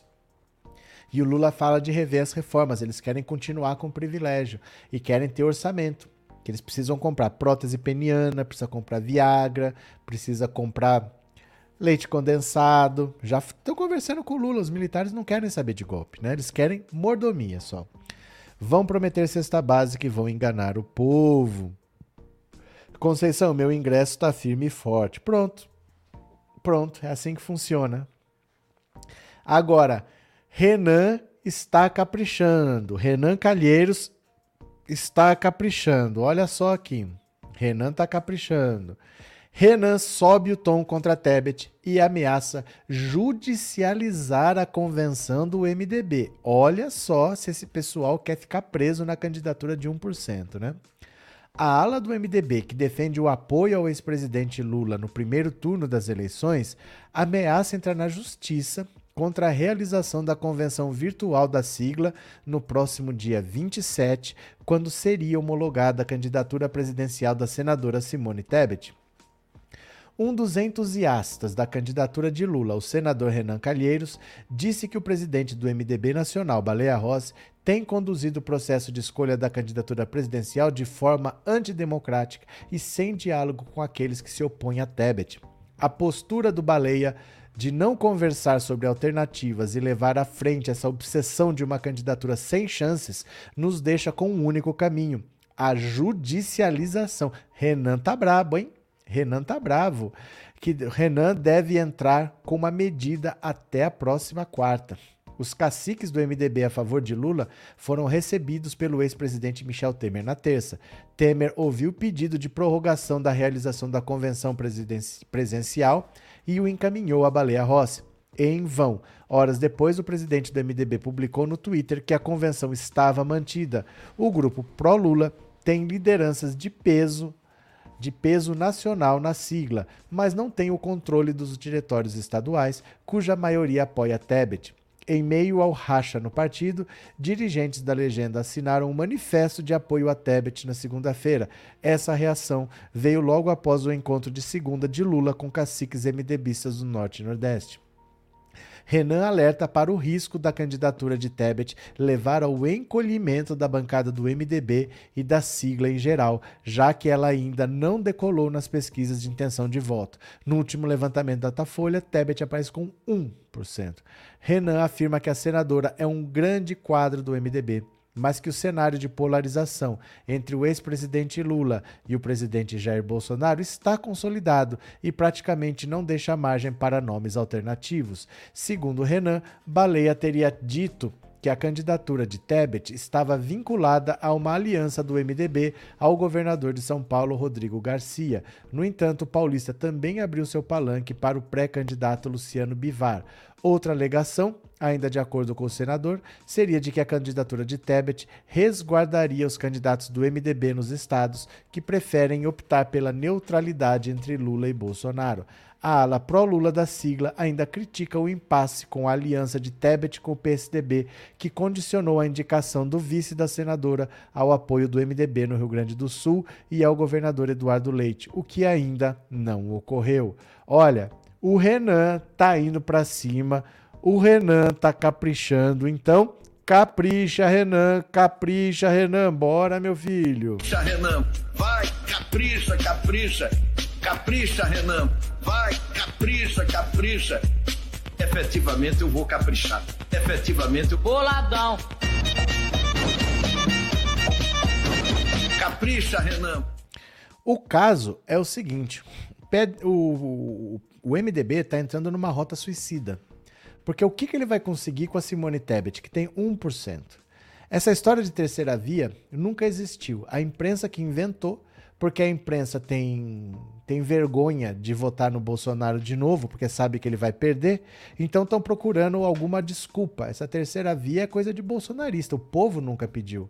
O povo tem gente que apoia o Bolsonaro e tem gente que apoia o Lula. Ninguém quer terceira via. A Simone Tebet, se ela quisesse ser candidato de terceira via, ela tinha que ser oposição, porque candidato do governo é um só. Os outros são todos oposição. Ela deveria bater no Bolsonaro. Ela não bate no Bolsonaro. Por como é que ela quer se viabilizar desse jeito? Qual é o motivo para alguém votar na Simone Tebet? Que é uma oposição que não ataca o governo, que também não ataca o Lula, que não cheira e não fede e que tem 1%. A gente não devia nem falar dela. A gente devia falar do André Janones, que tem 2%. Só porque ela é do MDB. O MDB ainda é relevante. Mas o Renan sabe, na eleição passada de 2018, o MDB lançou o Henrique Meirelles, que teve 1% e o partido encolheu. Se numa outra eleição, na sequência, tiver 1% de novo, ele pode se tornar um partido irrelevante. Isso é o que pode acontecer com o PSDB, pode acontecer com o MDB. Esses partidos podem se tornar irrelevantes e pode ser uma viagem sem volta. Você não ser mais um partido importante no país, né? Cadê?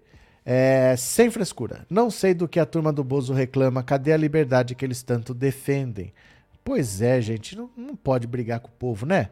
Roberto, lá vai a piada, segura aí, gente. Até a série 3% da Netflix está ganhando da Simone Tebet, que só tem 1%. Valeu, parceiro, um abraço.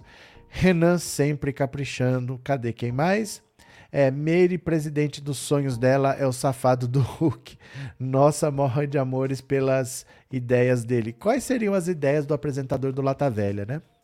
É, não votar no Bolsonaro é crime? Se for preciso votar 13. Tchau, querido Lula presidente, falou Raimundo. Cadê? É, até aquelas séries colombianas e mexicanas ganham. É que, gente, 1% realmente não é muito difícil de ter. Tem aqueles candidatos que não tem nada. Você já sabe quem são os candidatos que não tem nada, porque são partidos que você não ouve falar durante o, os quatro anos entre uma eleição e outra, né? Você não ouve falar de PSTU, Unidade Popular. Esses são os candidatos do zero. Mas fora disso daí, 1% qualquer um tem. Num partido razoável, qualquer um tem 1%. O MDB é um partido muito estruturado. É um partido nacional, está no Brasil todo, está no, no, interior, nas cidades pequenas. Para ter 1%, duas eleições seguidas, o Renan tá certo, isso aí vai acabar com o MDB. Você não vai eleger deputados, né? Deixa eu pegar aqui, ó. Vocês estão colaborando, vocês pararam de mandar super chat, super sticker, se tornar membros. É, passei no pente fino, confirmaram meu ingresso. Eu nunca mais nem voltei no site lá, eu nem sei, eu não fui mais. Será? Depois eu vejo. Depois eu vejo. Parabéns, Mimi. Obrigado, viu? Obrigado por ser membro também. Se quem quiser contribuir com o Pix, está o um número aí na tela, tá bom? Depois no final eu leio sua mensagem no Pix. Bora para mais uma. Olha o Lula. O Lula não, olha o Bolsonaro tomando mais um puxão de orelha, agora do Reino Unido, ó.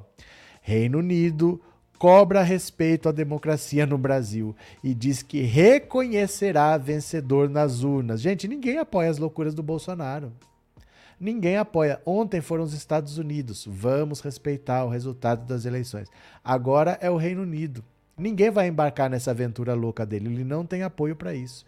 O governo do Reino Unido tem confiança no sistema eleitoral brasileiro, espera compromisso com respeito à democracia no Brasil e reconhecerá o candidato a presidente vitorioso nas urnas.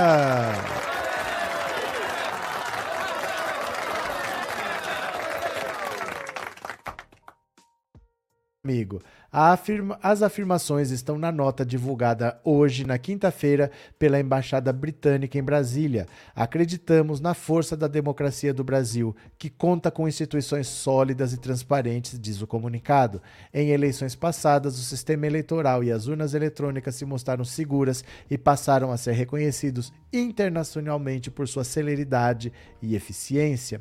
O valor apurou que nenhum representante do Reino Unido foi convidado para a reunião da segunda-feira feira no Palácio da Alvorada, em que o presidente Jair Bolsonaro atacou o sistema eleitoral para chefes de missões diplomáticas de outros países. A encarregada de negócios da Embaixada Britânica, Melanie Hopkins, está de férias. Reafirmamos nossa confiança no bom funcionamento do processo democrático do Brasil e esperamos que todo o país esteja comprometido com respeito à democracia por meio de eleições livres e justas. A nota conclui, então, que o recado em, com um recado claro de que o vitorioso nas urnas terá reconhecimento de Londres. Quem for escolhido pela nação brasileira poderá contar com o governo britânico para fortalecer as relações bilaterais e a amizade entre os dois povos. Aê!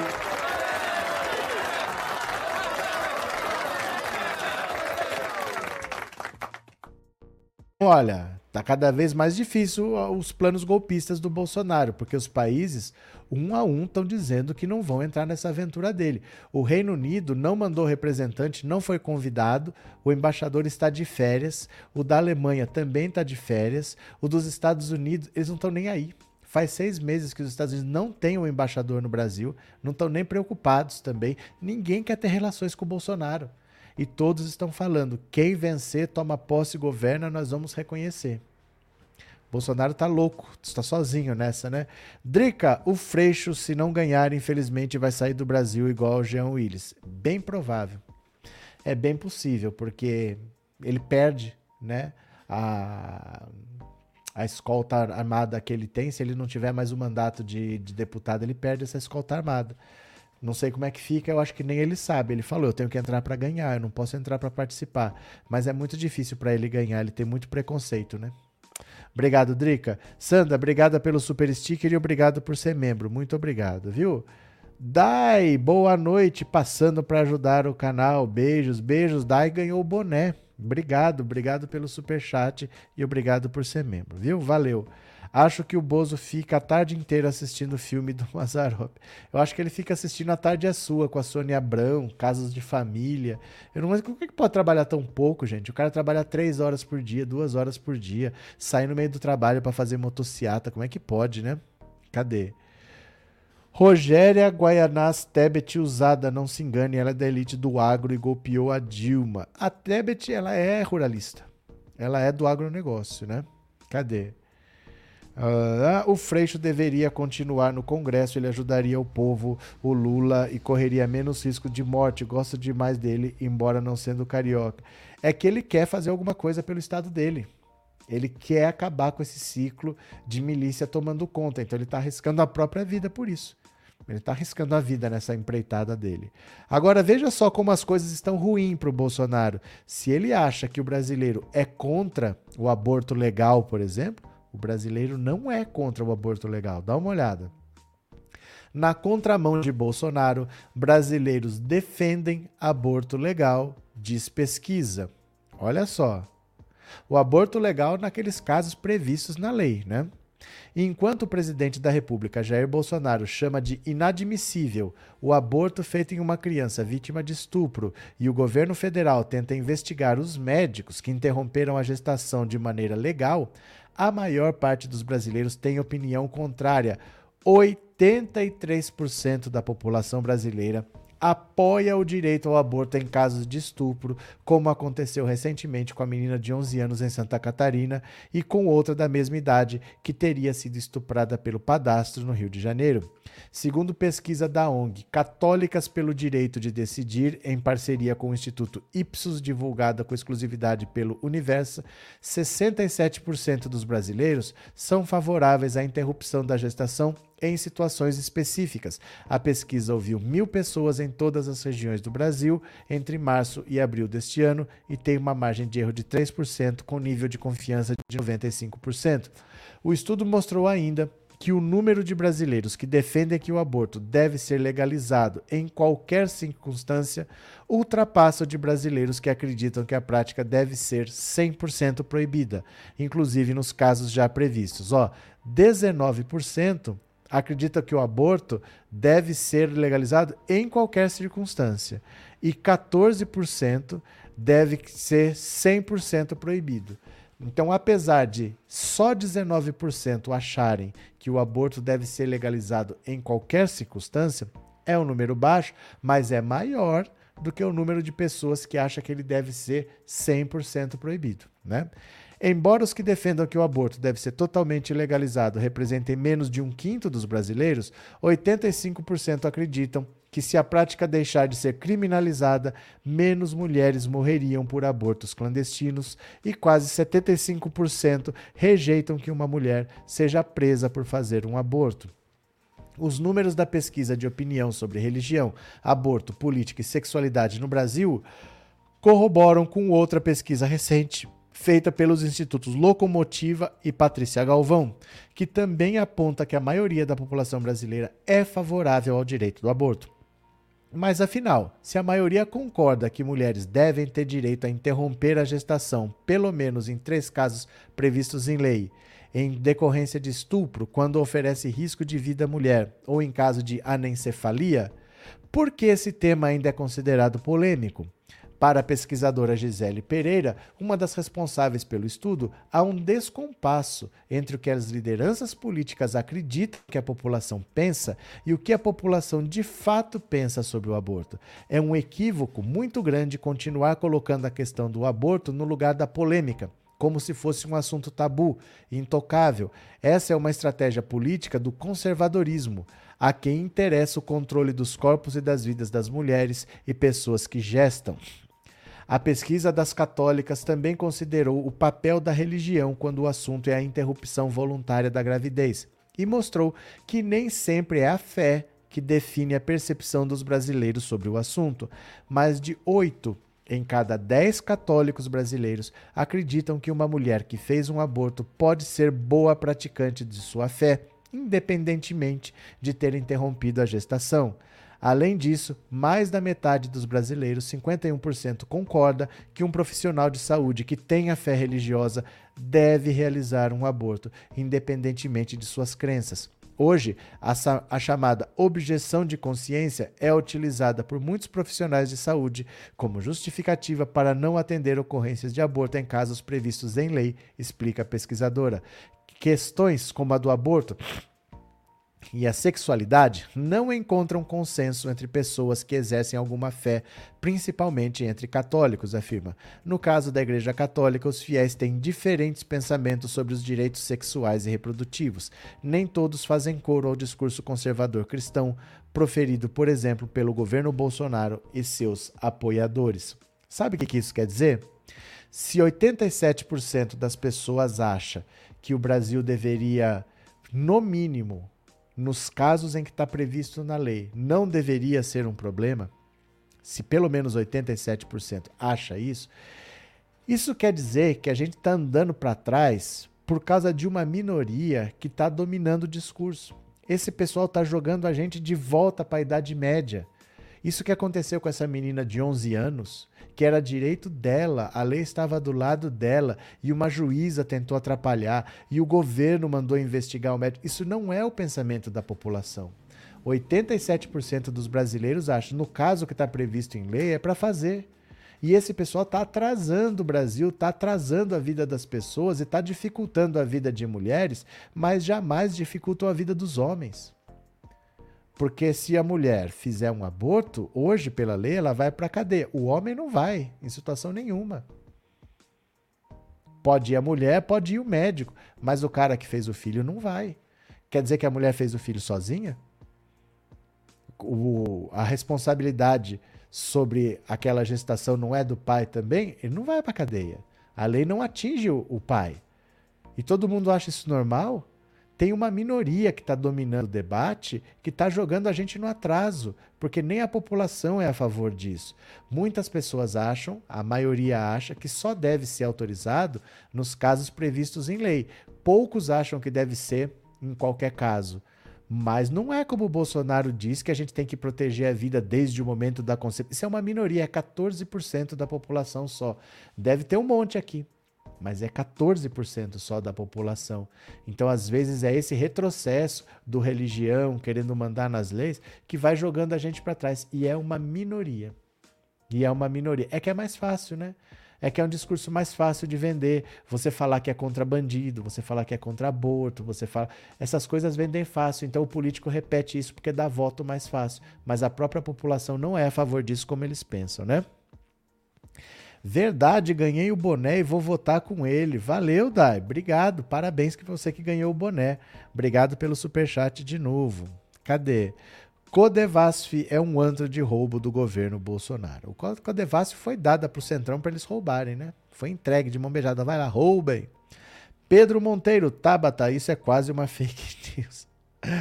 fake Tabata, fake Tabata. Cadê quem mais está por aqui? Arlete não está aparecendo para nós. Ah, não apareceu? Que pena, eu não pus na tela. Desculpa, viu, gente? Esqueci de mostrar aqui na tela, né, ó, a matéria aqui. Na contramão de Bolsonaro, brasileiros defendem aborto legal, diz pesquisa. Que pena. O dado principal é esse aqui, olha. O dado principal é esse aqui. Cadê? 83% da população apoia o direito ao aborto em casos de estupro, como aconteceu com a menina de 11 anos. 83% apoia. E olha aqui, ó. 19% acham que pode ser em qualquer situação. É menos de um quinto, mas apenas 14 acham que deve ser 100% proibido. Então, se tem gente achando que o aborto não deve acontecer em caso nenhum, tem mais gente achando que tem que acontecer sempre, ao contrário do que pensa Bolsonaro, ao contrário do que eles fazem a gente acreditar. Viu? Esqueci de pôr na tela, desculpa. Sou a favor do aborto legal, o fato é que o aborto acontece, as ricas fazem em clínicas clandestinas no maior sigilo, as pobres fazem correndo risco de vida, fato. Olha, eu não chamo nem de clínicas clandestinas, porque são clínicas normais. São clínicas normais, o médico é conhecido, todo mundo sabe o que ele faz, os políticos sabem e usam o serviço, os ricos sabem. De clandestino não tem nada, é uma clínica comum. É uma clínica normal, bonita, bem colocada, todo mundo sabe e hipocritamente as pessoas querem fazer de conta que não sabem. Esses políticos que são contra o aborto, todos eles sabem onde é, a polícia não vai lá, porque todo mundo sabe, todo mundo usa. Então por que, que nós vamos viver nessa mentira? Por que, que a gente vai viver nessa mentira? O Brasil. Ó. Eu lembro uma vez uma frase do Ney Mato Grosso, faz muito tempo que eu vi isso, porque eu vi uma frase dele num programa na televisão. Ah, deve fazer muito tempo. Uns 20 anos, talvez, do Ney Mato Grosso. Mas é, sabe aquelas frases que fazem você pensar? Não tem a ver com isso, mas tem. Porque o Ney Mato Grosso, eu não sei como é que o assunto chegou nisso, e ele falou assim: ele estava falando de, de, de, quando ele se notou homossexual, vamos dizer assim. A primeira vez que ele olhou para um homem e sentiu atração. Se não me engano, era isso. É coisa de uns 20 anos atrás. Ele falou assim: ó. O dia que nós formos 100% sinceros, mas todo mundo, do presidente da República ao varredor de rua, eu não esqueço dessas palavras. O dia que nós formos 100% sinceros, com os nossos hábitos em relação a sexo e em relação a drogas, muitos dos nossos preconceitos vão ser revistos. É uma pura verdade o que ele falou.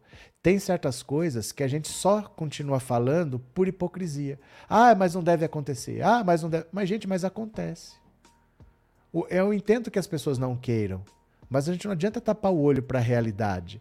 Ah, eu sou contra isso, eu sou contra. Mas acontece. E não vai deixar de acontecer. Em nenhum lugar do mundo você conseguiu deixar de acontecer. Lembra da lei seca? No começo do século XX? Ah, vamos proibir bebida alcoólica. Não adianta, as pessoas fazem em casa. Você não consegue proibir certas coisas. Então, até quando nós vamos ficar tapando nossos olhos, achando que proibir faz acabar? Proibir não faz acabar a clínica que a gente diz que é clandestina é só porque não está na lei o que ela faz. Mas é uma clínica normal, com um médico normal, com toda a estrutura, bonitinho, tem preço. Todo mundo sabe quem é, quem faz, todo mundo usa os serviços políticos, usam, todos eles usam e ficam com esse discurso hipócrita, né? Porque é hipocrisia mesmo. Cadê? O velho muro da hipocrisia que insiste em nos rodear, Rafael Borges. Deixa eu pegar mais uma aqui. Deixa eu pegar. Olha, essa daqui, será que vocês lembram dessa pessoa? Eu vou perguntar se vocês se lembram desse nome. Vocês se lembram de Georgina de Freitas? Quem lembra de Georgina de Freitas? Vocês lembram? Escreve aqui nos comentários para mim. Quem é Georgina de Freitas? Vocês lembram desse nome? Vamos ver se, se alguém vai lembrar aqui. Quem é Georgina de Freitas? Escreve para mim. Quem lembra? Georgina de Freitas. Quem lembra? Vamos ver se vai aparecer aqui no comentário alguém que lembra desse nome. INSS, disse a Patrícia. INSS, cadê quem mais? Quem é Georgina de Freitas? Do, advogada, cadê? Quem é Georgina de Freitas? Quem lembra? Cadê? INSS, Raquel, sim. Cadê quem mais? Eu lembro, INSS, disse Orley. Escândalo da, da Previdência, disse a Roseli. Cadê? Lalau, não, Lalau não é. Lembro, assaltou o INSS na década de 80, eu acho. Eu lembro, roubou o INSS Maria Lúcia. A ladrona, disse Ana Maria. É, meu apelido de família, Georgina. Georgina, se você apelido é Georgina, roubou o INSS. Pois é, morreu. Morreu. Dá uma olhada aqui, ó. Georgina de Freitas condenada por fraude histórica no INSS, morre no Rio meses após um acidente de carro. Morreu a Georgina de Freitas, ó. A advogada Georgina de Freitas morreu na terça-feira no Hospital Municipal Adão Pereira Nunes, em Duque de Caxias, na Baixada Fluminense. Ela estava internada desde dezembro, quando sofreu um acidente de carro. Georgina foi responsável ma pela maior fraude ocorrida no Brasil contra a Previdência Social. A ex-advogada e procuradora previdenciária foi condenada em 1992 por organizar um esquema de desvio de verbas da, de aposentadorias estimada em 500 milhões de dólares, meio bilhão de dólares, segundo a Procuradoria-Geral do INSS. Posteriormente, a Advocacia Geral da União afirmou que a fraude foi da ordem de aproximadamente 2 bilhões de reais. O esquema ficou conhecido como escândalo da Previdência. Ela foi condenada pelo Tribunal de Justiça do Rio a 14 anos de prisão em regime inicialmente fechado em julho de 92. Ficou foragida até 97, quando foi encontrada na Costa Rica e extraditada no ano seguinte ao Brasil. A então advogada foi presa em fevereiro de 98 e em 2001 teve o registro profissional cassado pela Ordem dos Advogados do Brasil. Em junho de 2010, uma sentença declarou extinta a pena. O avará de soltura foi expedido no mesmo mês e Georgina conseguiu a liberdade. Olha, essa mulher roubou, hein? Essa mulher roubou a Previdência, porque foram 2 bilhões de reais, 500 milhões de dólares, é muito dinheiro. Desviou dinheiro da Previdência até não poder mais. Mas ela sofreu um acidente de carro em dezembro. Desde que ela sofreu o um acidente, que ela estava internada, estava hospitalizada. E agora ela acabou morrendo na terça-feira, né? Cadê? Me lembro disso. Pronto. É, disse que tinha câncer e morreu de acidente. Ué, pessoa que tem câncer também sofre acidente, né? Não tem, não tem um airbag, não, só porque a pessoa tem câncer. Ela morre também de acidente, vai fazer o quê? Professor, esse povo que respondeu é tudo veinho. Que povo que respondeu que é tudo veinho? Conta pra mim, Dida. É, foi uma corrupta que roubou o INSS que o dinheiro dava para dar a volta no globo. Foi muito dinheiro. Foi muito dinheiro mesmo, viu? É, não roubou o INSS, roubou o povo brasileiro, já foi tarde. Raimundo o Brabo. Marta, esse hospital é próximo da minha casa. Pronto. Roubou e muito, mas sempre me questionei. Será que sozinha? Não, não existe. Não existe roubo sozinho. A não ser que seja roubo muito pequeno. Mas roubo grande tem que passar por um carimbo aqui, por um departamento ali, as pessoas dão falta, tem sistema de controle. Sempre tem que ter muita gente envolvida. Um roubo muito grande sempre tem muita gente envolvida. Né? Cadê? Se não me falha a memória, o Paulo Guedes está com um processo congelado por desvio da Previdência a funcionários do TJRJ. Vamos ver o que vai virar. Roseli, eu acho que foi arquivado, viu? Se não me engano, foi arquivado advogada que deu o golpe na Previdência Social. Sim. Ainda bem que esse desgoverno acaba em dezembro e nenhuma vagabunda vai perseguir um, perseguir um médico fazendo o seu trabalho honestamente. Antônio, cadê? Lá, Tem mais uma aqui.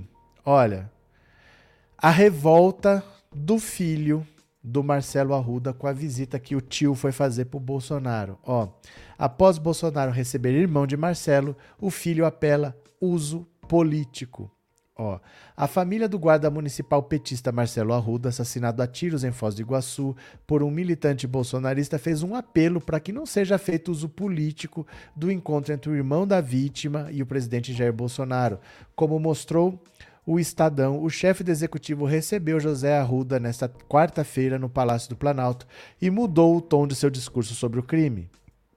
Ao irmão de Marcelo, Bolsonaro reconheceu que o aniversariante foi a única vítima do caso e se desculpou por ter espalhado anteriormente uma fake news segundo a qual petistas deram chutes em José Guaranho, no, o réu por homicídio. O recuo do presidente tentou reverter a interpretação de que Bolsonaro não teria agido para pacificar os ânimos entre seus apoiadores e petistas. Destruímos narrativas e mostramos que me interessa conversar com ele para prestar solidariedade, afirmou o presidente.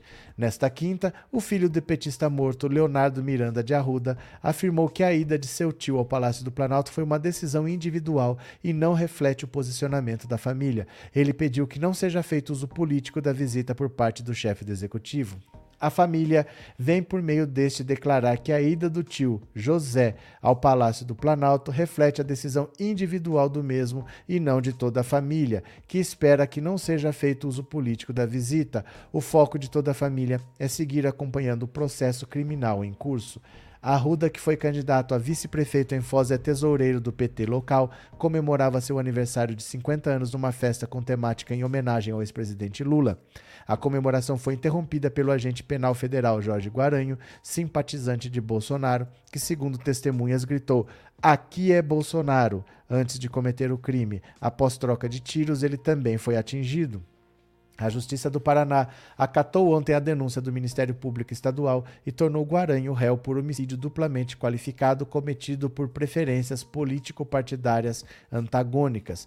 Diferentemente do inquérito incluído concluído em cinco dias pela Polícia Civil do Paraná, a promotoria entendeu que o crime foi motivado por preferências políticas partidárias antagônicas e trocou uma qualificadora de torpe, como concluiu a polícia, para fútil.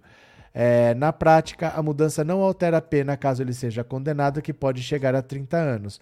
Guaranho segue internado no Hospital Ministro Costa Cavalcante, mas teve alta da UTI. Conforme apurou a reportagem, ele está consciente na enfermaria sob custódia policial.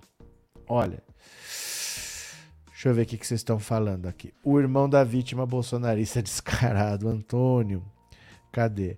A advogada que desviou 112 milhões. Não, Hernani, chegou atrasado? A gente leu aqui 500 milhões de dólares, 500 milhões de dólares. Coitado desse filho, ainda tem que ver o tio sorrindo ao lado do Bozo. Pois é. E eu vou falar uma coisa para vocês. Ninguém torce. Ninguém torce pela morte de ninguém, ninguém fica torcendo aqui, tomara que morra, tomara que não morra. Mas eu vou dizer uma coisa, politicamente, politicamente é muito ruim para o Bolsonaro que o assassino tenha sobrevivido. Às vezes as pessoas falam, ah, queria que tivesse morrido, eu queria que tivesse. Se pensar politicamente, não humanisticamente, não estou falando isso, mas politicamente, seria bom para o Bolsonaro que ele teria morrido, porque ameniza um pouco. Sabe o juiz que erra um pênalti, mas depois ele erra um pênalti para outro lado e não, não desequilibra a partida, assim, ele não leva o resultado para um lado? Meio que amenizaria o fato de ter um lado que morreu e o outro tá vivo, pro Bolsonaro é terrível.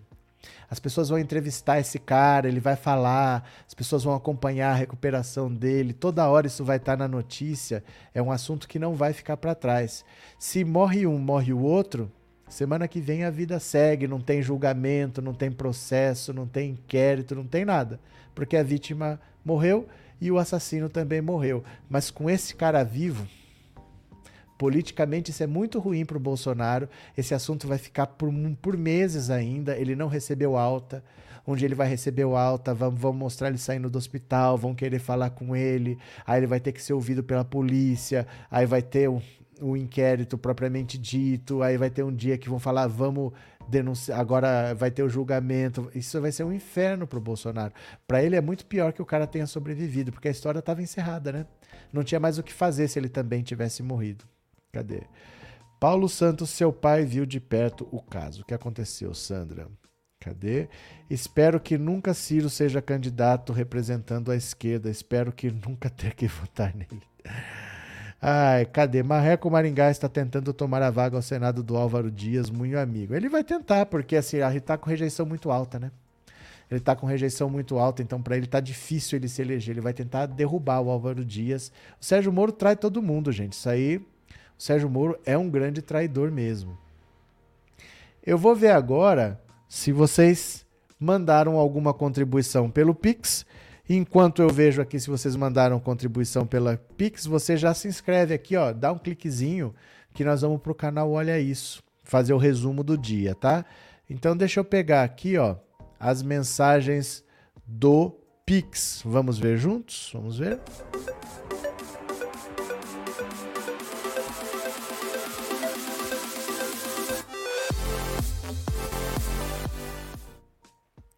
Pronto. Cadê? Vamos ver se alguém contribuiu. Vamos ver rapidinho aqui. E vamos lá para o canal Olha Isso, ver o resumo do dia, hein? Bora! Deixa eu agradecer aqui. Professor, gosto de te ouvir, aprendo muito. Bolsonaro é um grande idiota. Lula é um grande líder, verdadeiro presidente. Carlos Alexandre Carvalho, Cabalheiro. Obrigado, Carlos. Obrigado pela sua contribuição. Deixa eu ver quem mais. Boa noite, professor Selma de Imperatriz. Aprendo muito com você. Obrigado, apoio Lula e não abro nem pro trem. Valeu, Selma Barros da Costa. Muito obrigado. Jairo Mendes, obrigado pelo super chat, obrigado de coração. É, Francisca das Chagas Ferreira Andrade, muito obrigado pelo seu pix.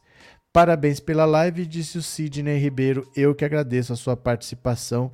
Obrigado de coração, viu, Sidney? Pronto, é isso. Aí agora a gente vai aqui, ó, para o. Onde é que foi parar? Cadê? Perdi a mensagem que eu mesmo mandei, mas eu mando de novo. Vamos para lá, ó. Vamos ver aqui o resumo do dia. É uma live de 10 minutinhos. Vocês me acompanham? Então bora comigo. Daqui a pouquinho tem mais cinco minutos a gente começa. Bora, meu povo. Obrigado. Beijos. Vamos pro resumo do dia. Vem comigo, vem comigo, vem comigo.